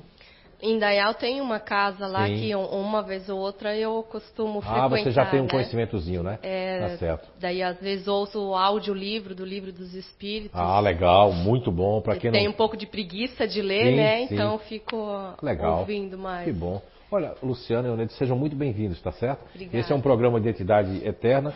Ele foi recebido na psicografia no Rio de Janeiro, como eu contei no primeiro encontro, e eu não sabia que ia ter esse programa. Já fazem 11 anos, né, Marcelo? Marcelo, ele é PHD, ele está com 11 anos já aqui, mestrado e doutorado. Tá certo? Sejam muito bem-vindos. Muito Obrigada. obrigado, tá certo? Então, gente, olha, já estamos. ah, ainda estamos- Ah, não, ainda tem tempo ainda. Tem? Tem, né? Alguém quer fazer alguma pergunta? Marlene, Marlene, Marlene aqui, ó. Ah, Roberto, agora ele vai voltar, ele vai ganhar, ele vai ganhar. Isso é brincadeira que eu faço, tá? Depois eu queria falar com o nosso amigo aqui, ó. É, depois da Marlene já passa aqui para o nosso amigo. É, sobre o que a gente armazena né, no- na amígdala ali. É, eu sou alérgica, fui, eu não sei como é que está a minha situação de alergia. Muitos anos, há nove anos atrás. Não, mais. Eu fiquei uns oito anos e pouco alérgica. Fiz um tratamento aqui emocional, aqui na casa. É, tantos outros né, tratamentos que eu fiz. E, e eu fui, recebi a graça, né, que nem eu digo, de me livrar desse tipo de alergia. Era uma urticária, né, que, sei lá, emocional, enfim. Mas esses tempos aí, e eu não tomo nada de remédio, só, só existe um que eu tomo para dor, que é, que nem diz o médico, é trigo com água. Uma coisa, né? Mas funciona, porque eu botei fé que aquilo ali passa minha dor de cabeça, ou qualquer dor que eu tenha. E eu comprei o mesmo nome, só que com uma dosagem bem maior, né? E eu não vi, quando eu abri a, o- a caixinha era outra cor. Eu disse, nossa, que mudou e tal. Fui ver, a dosagem era outra. Daí eles disseram, não, é, você parte no meio esse comprimido que vai dar a dosagem que você costuma tomar. Nossa, eu fiquei muito mal assim, sabe? Daí eu fui para casa, não comprei o certo, fui. Daí começou a me dar um pouco de dor de cabeça e eu olhei para aquele comprimido e disse, não, não. Daí da- já deu aquele bloqueio assim, sabe aquela coisa, o coração acelerou. Acelerou, parecia que ia me dar uma coisa. Eu digo, meu Deus, eu não consegui tomar o comprimido. Enfim. Daí eu tive que comprar o outro no outro dia e tal. Mas é muito forte isso aí. É aquele, aquilo que está ali guardado, né, dentro daquela caixinha e não sei como, né, no caso, a pessoa faz para se livrar disso que talvez eu nem seja mais alérgica, né? É, mas assim, o, o- o Marlene, a amígdala cerebral, é, é, foi até bom você tocar nesse assunto, porque eu não concluí aqui o pensamento, são muitos pensamentos. Depois dei o microfone para ele aqui na sua Uhum. frente. Mas o que, que acontece? A amígdala cerebral, ela não é só um dispositivo. A descoberta que eu fiz, o insight que me veio, assim como fiz a descoberta das inteligências naturais humanas, que eu sou apenas um descobridor, tudo estava na natureza. Então a amígdala cerebral, quando eu tive o insight e, e tive a intuição, a inspiração, e comecei a perceber que a amígdala cerebral não é apenas um dispositivo de fuga, de luta ou de estresse, mas e de combater o estresse interno, mas ele, tem, ele, ele é um guardador de memórias negativas para nos defender. Então o instinto humano, o que, é que ele faz? No caso do meu amigo ali, quando ele viu aquela luz, o instinto está dizendo que aquilo parece com aquilo, e a reação que ele vai sentir já está defendendo que é para ele já se posicionar. Nisso ele vai sentir as mesmas reações químicas no corpo. E- então você, como está acostumado com aquele efeito placebo que você diz, é? que você diz aquele efeito placebo, e aí você já, quando mudou o negócio que você viu, porque se você não tivesse visto, nem tivesse lido, você tomaria e ia dizer, meu Deus, esse é melhor do que o outro ainda. Lógico que ia fazer algum efeito químico. Agora eu não consigo parar, por quê? Porque eu começo a, a- a- Parece que se eu não tomar e começar a pensar, eu já vou sentir aquilo. Eu digo porque já fiz isso com, com a Anice lá no sítio, já contei para vocês, que era um, tinha a égua que eu estava lá e ela tomou um- uma baga que era o, o- Como é o nome daquilo? Tic-tac, né? Era maior, grande. E eu disse para ela que era um remédio, tem uma enxaqueca. Ela tinha até. Não é que ela tinha orgulho, ela dizia: Eu tenho, eu tenho é, é enxaqueca, é encefaleia crônica. Né? Hoje ela não vai dizer um negócio desse, mas porque foi o que disseram para ela. Então, até um diagnóstico dado, a pessoa pega aquilo ali, ó. Não é? O que é que você tem? Déficit de atenção, hiperatividade, bipolaridade. Então me deixa em paz. Ou seja, a pessoa pode se utilizar disso como um dispositivo de moeda de troca para ser aceito ou para ser deixado de, de lado. Isso vai afetar todos os, o- os pontos da sua vida. Eu, como tenho, eu não queria ter, mas tenho muitos pacientes, né? Eu quero até, estou dando alta, ou estou desmamando, mas sempre a pessoa tem, porque é uma conversa direta que você tem com a pessoa. Você vai direto ao ponto. Se o ponto é troca de energia, você está trocando energia. Então a pessoa começa a dizer assim: peraí, eu quero, eu quero me amar um pouco também. Por mais que seja racional, emocional, ativo, não importa. Agora, isso é muito bom você perceber que você pergunta para mim como me livrar disso, não é uma coisa fácil. Eu fiz essa descoberta agora, esse ano, ano de 2022, né? O ano passado eu tive os insights. Esse ano eu comecei a fazer, ainda estou fazendo ainda, eu ainda estou meio. Aí aparece para me provar, aparece para me provar que tem coisas, né, tem pessoas que do nada, por exemplo, existe coisas que a urticária que você sentia é um processo tanto alérgico como mental.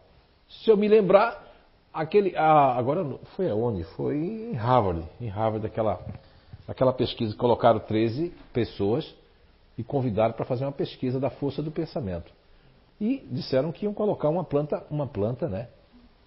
Que ia produzir alergia. Aí disseram o nome da planta. Olha, eu vou passar agora em vocês urtiga. É uma urtiga de uma, de uma família daquela que vai dar vermelhidão, mas nós estamos já com antídoto. Estava todo mundo preparado, né? Todo mundo. Você sabe que nos Estados Unidos os voluntários recebem aquela energia boa. É? Aquela energia que né? Como a Alice fala, é melhor, quer fazer alguma coisa, passa um pix, né? Hoje em dia é assim, né? Então aquela energia boa, e aí os três estavam lá. E aí disseram, vamos passar agora a urtiga e tudo mais. E eles estavam tudo de venda, de olhos fechados, com venda nos olhos, passaram lá a planta. Meu Deus, todo mundo empolou, ficou todo mundo empolado. Né? Todo mundo empolado. Depois eles disseram assim, agora nós vamos passar uma outra planta, que essa é uma planta normal para ver como é que você se sai. Quando ele passaram aquela outra planta, só duas pessoas ficaram empoladas. A primeira não era a urtiga, era uma planta que não fazia mal a ninguém, mas quem até que não era alérgico ficou todo cheio de coisa. E a segunda era a urtiga, só os dois alérgicos à urtiga que ficaram, que ficaram, né? Entende aí?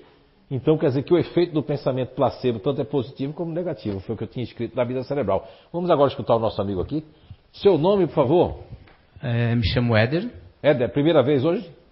Na, no, no, no curso sim, mas eu estou vindo às quartas-feiras já, né? Ah, certo. Aqui no Identidade Sim, Eterna? Três quartas-feiras. Vim através do Franco. É. Franco Bertelli? Isso. Isso. Conheci ele os, é, através do Jiu-Jitsu que eu conheci ele. Jiu-Jitsu, isso, o Maria. seu Ranieri também. Eu gosto de você, viu? Aí através dele conheci a Bia também, né? Conversei com a Bia para vir no, no A Bia, curso. Beatriz Isso. Kruger. Aí o espiritismo na minha vida desde quando eu era criança, lá no Paraná. Aí parei com 11 anos, vim para Santa Catarina, em Rio do Sul também participei. Você é de onde do Paraná? Eu sou de São José dos Pinhais. São José dos Pinhais, Isso, pertinho, né? metropolitana de Curitiba, né? É, até tem uma tia que vem aqui, depois de 20, 28 anos eu encontrei ela aqui semana passada. Ah, é? Aham. Aqui conta-se até irmãozinho. É. Aí participei também em Rio do Sul, que eu morava lá no Operários do Bem. Sim. Meu pai ainda participa, né, em Trombuto Central. Certo. E estamos aí, né? Que bom. Traz Seja conhecimento. bem-vindo. Certo, ok. Pronto, satisfiz? Tá bom. Muito bem, tá ok, Éder. Muito obrigado. Tá, tá entendendo, tá gostando? Sim, sim. Eu, eu sou doido, mas eu sei das coisas um pouquinho. É, e os espíritos me ajudam também, né? Eu não sou besta também. Quando eu não sei, eles digam, vai, fala aí. Valeu. Muito bem. Então, assim, agora que o Éder falou, eu queria passar um filmezinho, né? Cadê o Eduardo e o, o João Vitor? Tá dormindo hoje. O Eduardo tem que fazer mímica pra ele. Né? O Eduardo, coitado, tava assim, ó. Né? Dá um passo nele, Eduardo. Vamos lá, ver aqui. Lembra do Nick, que eu falei pra vocês, que é o Nicolas, né? James, Nicolas James. Ele é casado, tem uma regra de filho, né, Rosimar? É, eu tenho que apertar aqui? Não, né? Eu lá. Lembra do Nick? O que torna uma pessoa extraordinária? Suas habilidades? Seu talento? Ou simplesmente seu sorriso?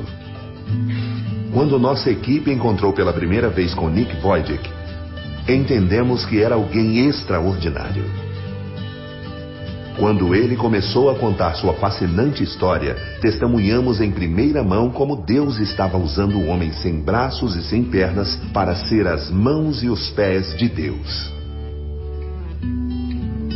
Meu pai dizia que ele e minha mãe estavam lado a lado ansiosos quando eu estava nascendo.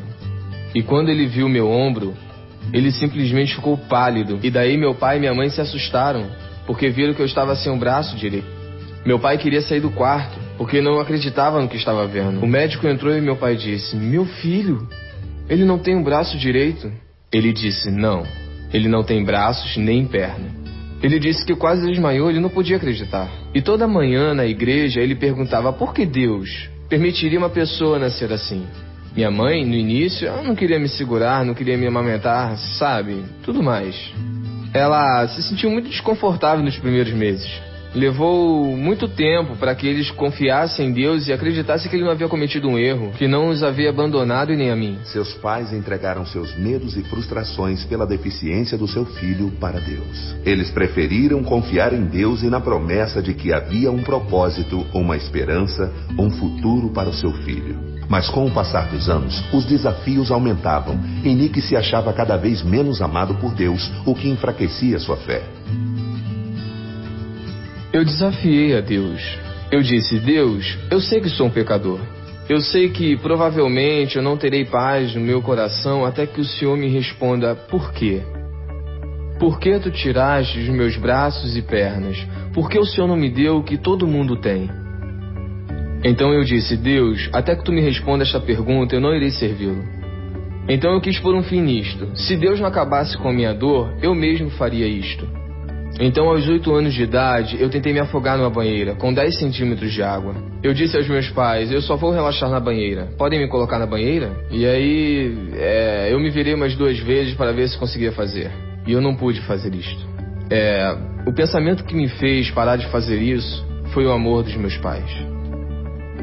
Bom, porque eu os amava tanto e tudo o que eles fizeram foi me amar.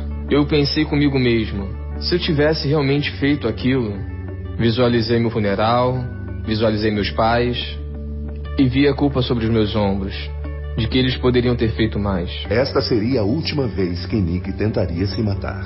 Mas não seria a última vez que ele ficaria de frente com aquilo que o motivou a tentar acabar com sua dor. Um dia a mãe de Nick o fez ler algo sobre um homem com uma deficiência grave. E a história daquele homem teve um grande impacto sobre Nick. Eu poderia escolher ficar com raiva de Deus pelo que não tenho e agradecer a Deus pelo que tenho.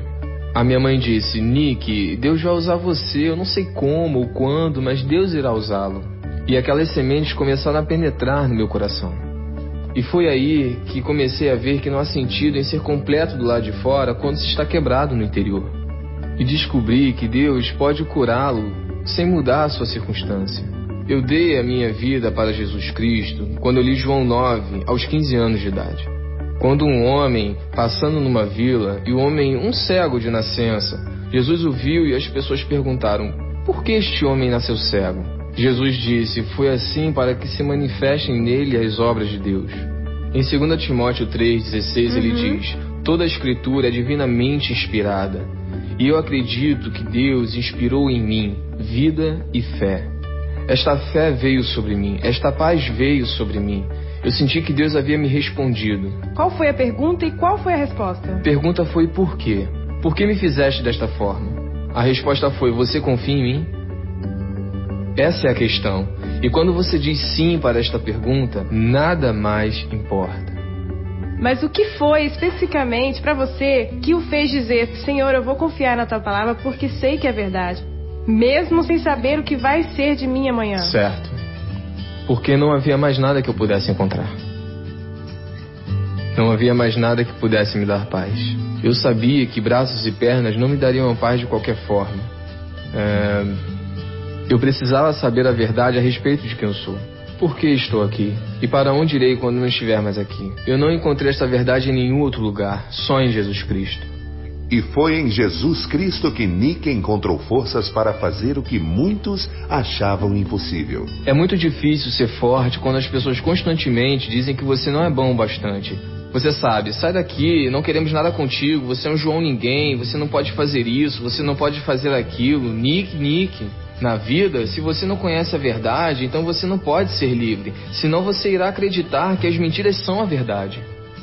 Uma vez que percebemos que quando lemos a palavra de Deus você conhece a verdade a respeito de quem você é, eu não sou um homem sem braços e pernas. Eu sou um filho de Deus. Eu fui perdoado dos meus pecados. Eu sou um embaixador do Rei dos Reis e Senhor dos Senhores. Eu não sou nada além de um servo do mais alto Deus. Isso não é sobre Nick, sua capacidade e sua habilidade de se tornar este conquistador. Eu não sou nada. Nada. Porém, Deus habita em mim. E agora eu vivo na força dele. E tudo aquilo que Jesus conquistou, eu conquistei. Eu creio que se Deus não lhe deu um milagre, você é um milagre de Deus para a salvação de outra pessoa. Eu agradeço a Deus por ele não ter respondido a minha oração quando implorei a ele por braços e pernas aos oito anos. Porque imagina só, porque eu não tenho braços e pernas, ele está me usando ao redor do mundo. E nós vimos até o momento, aproximadamente, numa estimativa conservadora, 200 mil almas virem até Jesus Cristo pela primeira vez nos últimos seis ou sete anos. E o que você prefere? Prefere ter pernas e braços aqui na terra, Nick? Não. Eu quero a vontade de Deus.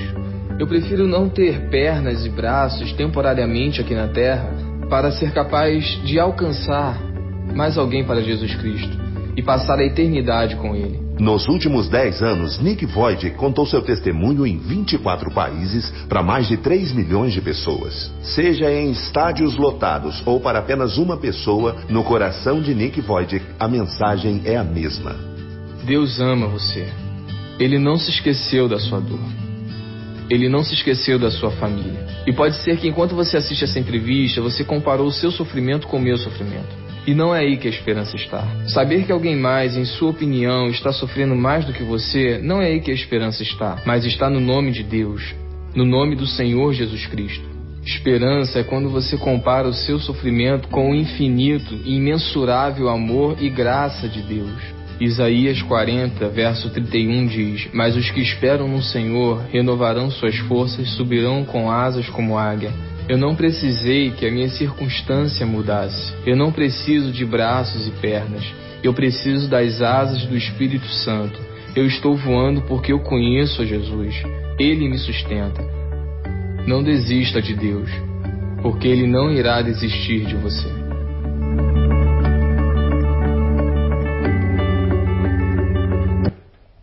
Vê o que é disposição, né? Lógico que ele é evangelizador, né? Evangelista. E é fantástico porque tu viu o sorrisinho já de criança dele? Já dá para ver o sorrisinho lá, né? O, já a personalidade otimista, já contente e tudo mais. E a, e, e a Juliane, quando estava aqui, você viu a força que ela fala, que ela fala para todo mundo onde ela chega, ele também fala de Deus em todo lugar que ele chega e coloca isso e traz pessoas para melhorar, traz pessoas para a fé dele. Isso é fantástico isso aí. E olha que ele lendo, tem gente que não gosta de ler, né? Porque é uma questão de, não estou dizendo que tem que fazer, mas tu vê ele vai lá e com aquele cotoquinho né, de dedinho ali, vai lá. Então isso, isso serve também para nós para mostrar que a força não está por causa da perna nem do braço, a força está aqui dentro, está aqui dentro. Quanto mais a gente se conhece, né? Tá certo? Vamos ver agora. É, tem um outro ali não, né? Mas eu acho que vamos deixar para a próxima.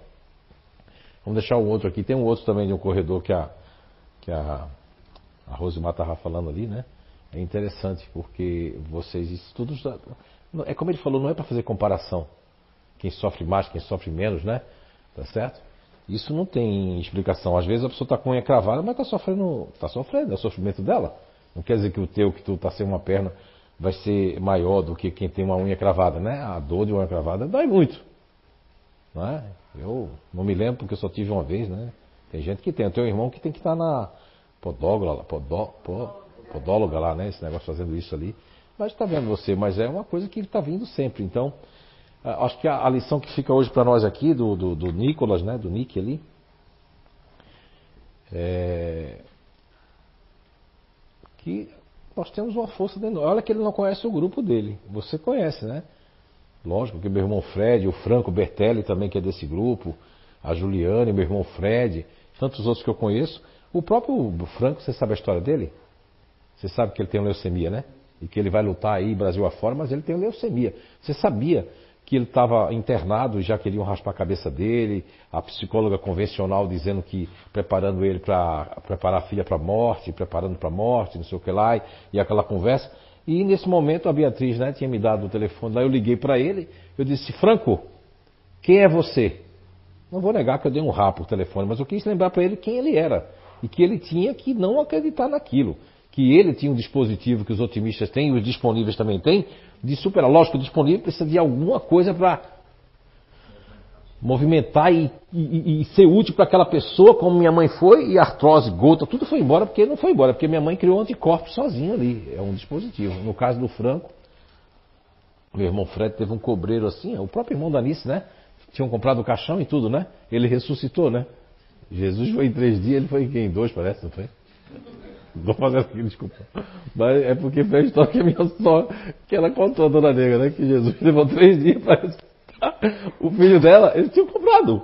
Mas o otimista é, é, que ele, quando passou, ele já não acreditava que tinha aquilo, que ele estava com AIDS, tuberculose, tudo já estava encomendando o caixão, porque o médico já disse, está morto, isso aí não tem como viver mais. E ele ressuscitou, ou seja, ele reviveu, está vivo hoje. Quer dizer, e meu irmão tinha um cobreiro assim que se emendasse, é, diz que morreu. E está vivo também, está aí, não tem mais nada disso. Então, lógico que tem alguns grupos que têm essa força, mas quase que o Franco entra numa, né? E está aí a prova que ele começou a fazer um trabalho. Lógico que às vezes ele passa do limite também, né? Abusa um pouquinho, né? Vocês sabem disso, que vocês abusam um pouco. Mas ela começou a andar de bicicleta, ela acha que é a ciclista há 20 anos já. É, porque ela está fazendo 10 quilômetros, 20, está fazendo quanto? 112 quilômetros já. Quer dizer, a gula. Eu quero ir de bicicleta lá para o Alasca daqui a pouco. Não, né? Então. pedal em grupo 30 quilômetros e depois exagera fazendo mais 50 no mesmo dia. Olha aí, porque ela, a gula, né? A mesma coisa o Franco. Você vai entender ele. O cara está com leucemia, lutando jiu-jitsu, é gerente de uma empresa, toca não sei quantas coisas, ainda dá aula de, de jiu-jitsu também. Então, mas por quê? Porque eles têm um. Aí tem uma criança lá que chegaram esse dia para mim. Eu acho que o meu filho é, é um intimidador. Eu digo, ah, tá. Quando o menino entrou, já vi a energia. A energia dele já começou com a minha, né? Era a energia do otimista. Só que como a criança, ela teve uma. Aí, não é aquele, aquele, aquele mito da tábua rasa, né? Um mito que a psicologia infelizmente entrou nessa, que a personalidade está sendo criada até sete anos. Não. Aqui eu posso falar uma coisa que no Inata eu não posso falar. Muitas crianças, até os 10 anos ou até 7, 6 anos, tem muito do eu antigo.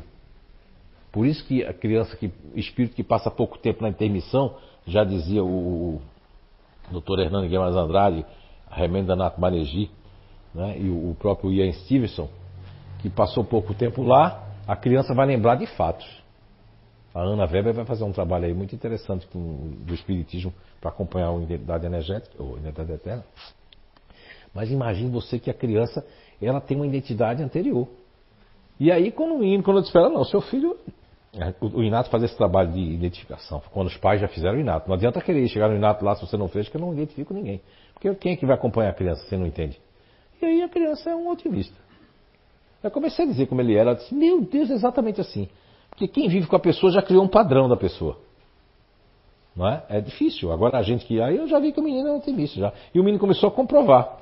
Começou a comprovar, comprovar. E ele era tão raciocínio rápido que eu usei o aurímetro para mostrar o que não combinava com ele e batia certinho. Olha, mãe, tá vendo? Eu não gosto disso, tá vendo? É por isso que ó, é a intuição dele também e tudo mais. Tá lá, tá lá. E o menino já foi aí. Ela disse: é verdade, ele é otimista. Só que a gente tem uma carga do passado. Não é só a questão do Fábio de ter seguido os caminhos que empurraram, como foi a minha vida, me empurrou para um canto, mas eu tive que usar habilidades que não são minhas para fazer aquilo.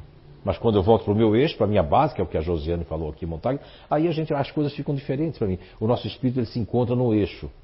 É para usar os egos de apoio à vontade, é para isso que é para isso. Mas eu não posso viver num ego de apoio. Porque daqui a pouco, não é que a máscara vai cair, eu vou cansar isso. Eu tenho que ser quem eu sou. Ok? Então aí são 19 horas e, e, e 20 minutos. Isso mesmo. Então alguém tem 10 minutinhos aí para gente terminar, né? Tem gente fazendo, acaba agora, acaba agora, agora. Roberto já se posicionou. Quem é, quem é? O Roberto quer ganhar de ti. Né? Quem é que quer, falar? Quem é? Quem? Você, Rosana? Ah, você quer autógrafo? É, era a Gabi que devia estar aqui agora para dar com a Kátia Freire, mas eu vou dar, não vou me negar. Então tá certo. Então vamos fazer o seguinte. Vocês que estão na internet aí, é, é, não deixe de comprar esse livro do, do, do Luiz Felipe, né? E tá, tem uma pessoa que pediu primeiro que é você. Quando eu estava no, no, no, banheiro, ela fez. É agora? Eu disse, não, depois. A mãe da Fabiana Machado ali, ela já me cercou, ela disse, se não for o meu primeiro, eu vou rogar uma praga para você. Eu disse, não, não. Ela não disse nada disso, eu tô brincando. Eu que estou criando agora, eu tô, brincando. Viu? Mas ela já me atacou ali, quando eu ia no banheiro, disse, não vai não, só vai depois de atacar ali. Tô brincando, olha lá, ó. tá vendo?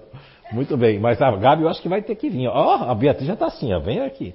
Não, vai ser a terceira, a segunda é ela. Mas assim, gente, olha, para nós encerrarmos o, o nosso encontro de hoje, tudo que nós conversamos aqui, que nós falamos, é de uma forma mais simples para que todo mundo entenda, tá certo? Não adianta a gente começar a falar coisas. Se eu falei alguma palavra difícil, de, de não ser fácil de entender, então vocês sempre me perguntem. Não fiquem assim. A gente fala o mais simples possível para que possamos todos nós nos entendermos. Porque não adianta falar algo que vocês não vão entender, se vocês não vão absorver, também não vai adiantar estar aqui, né? Ok? Então tenham todos uma excelente semana, tá? Que Papai do Céu abençoe a cada um de vocês que estão aí pela internet, aqueles que vão assistir depois, e que possamos não rechaçar aquilo que nós não entendemos ainda. E principalmente vocês que assistem depois na internet, ah, mas isso aqui, ele falou isso aqui. Você não alcança. Quando você não alcança, então não é, bom, não é melhor nem mais a mim assistir. Tem gente que assiste para discordar. Já pensou que coisa? A pessoa assiste para encontrar. Não é uma coisa, né? Não, eu não gosto dele, então não assista, minha filha, meu filho, né? Não faça isso não. Isso é maltratar, né? Já pensou você assistir uma pessoa para você discordar? Não. É igual, como eu disse, algumas pessoas que não viriam aqui, que eu senti na, é, no momento que estava junto de outras pessoas aqui, eu senti que não ia voltar. Porque eu senti, porque eu sei, porque mexeu no ponto que eu estou com paradigma, e quando você está com paradigma, só depois que desencarnar, e mesmo assim que desencarnar e voltar, né? Porque não vai encontrar comigo, porque eu vou estar na minha estrela lá, então, não é para falar comigo, tem que pedir audiência, né? Alfa Centauro manda buscar você, se merecer, a gente. Ah, tô brincando, brincadeira. Tá bom? Então, muito beijo no coração de todos e até o nosso próximo encontro.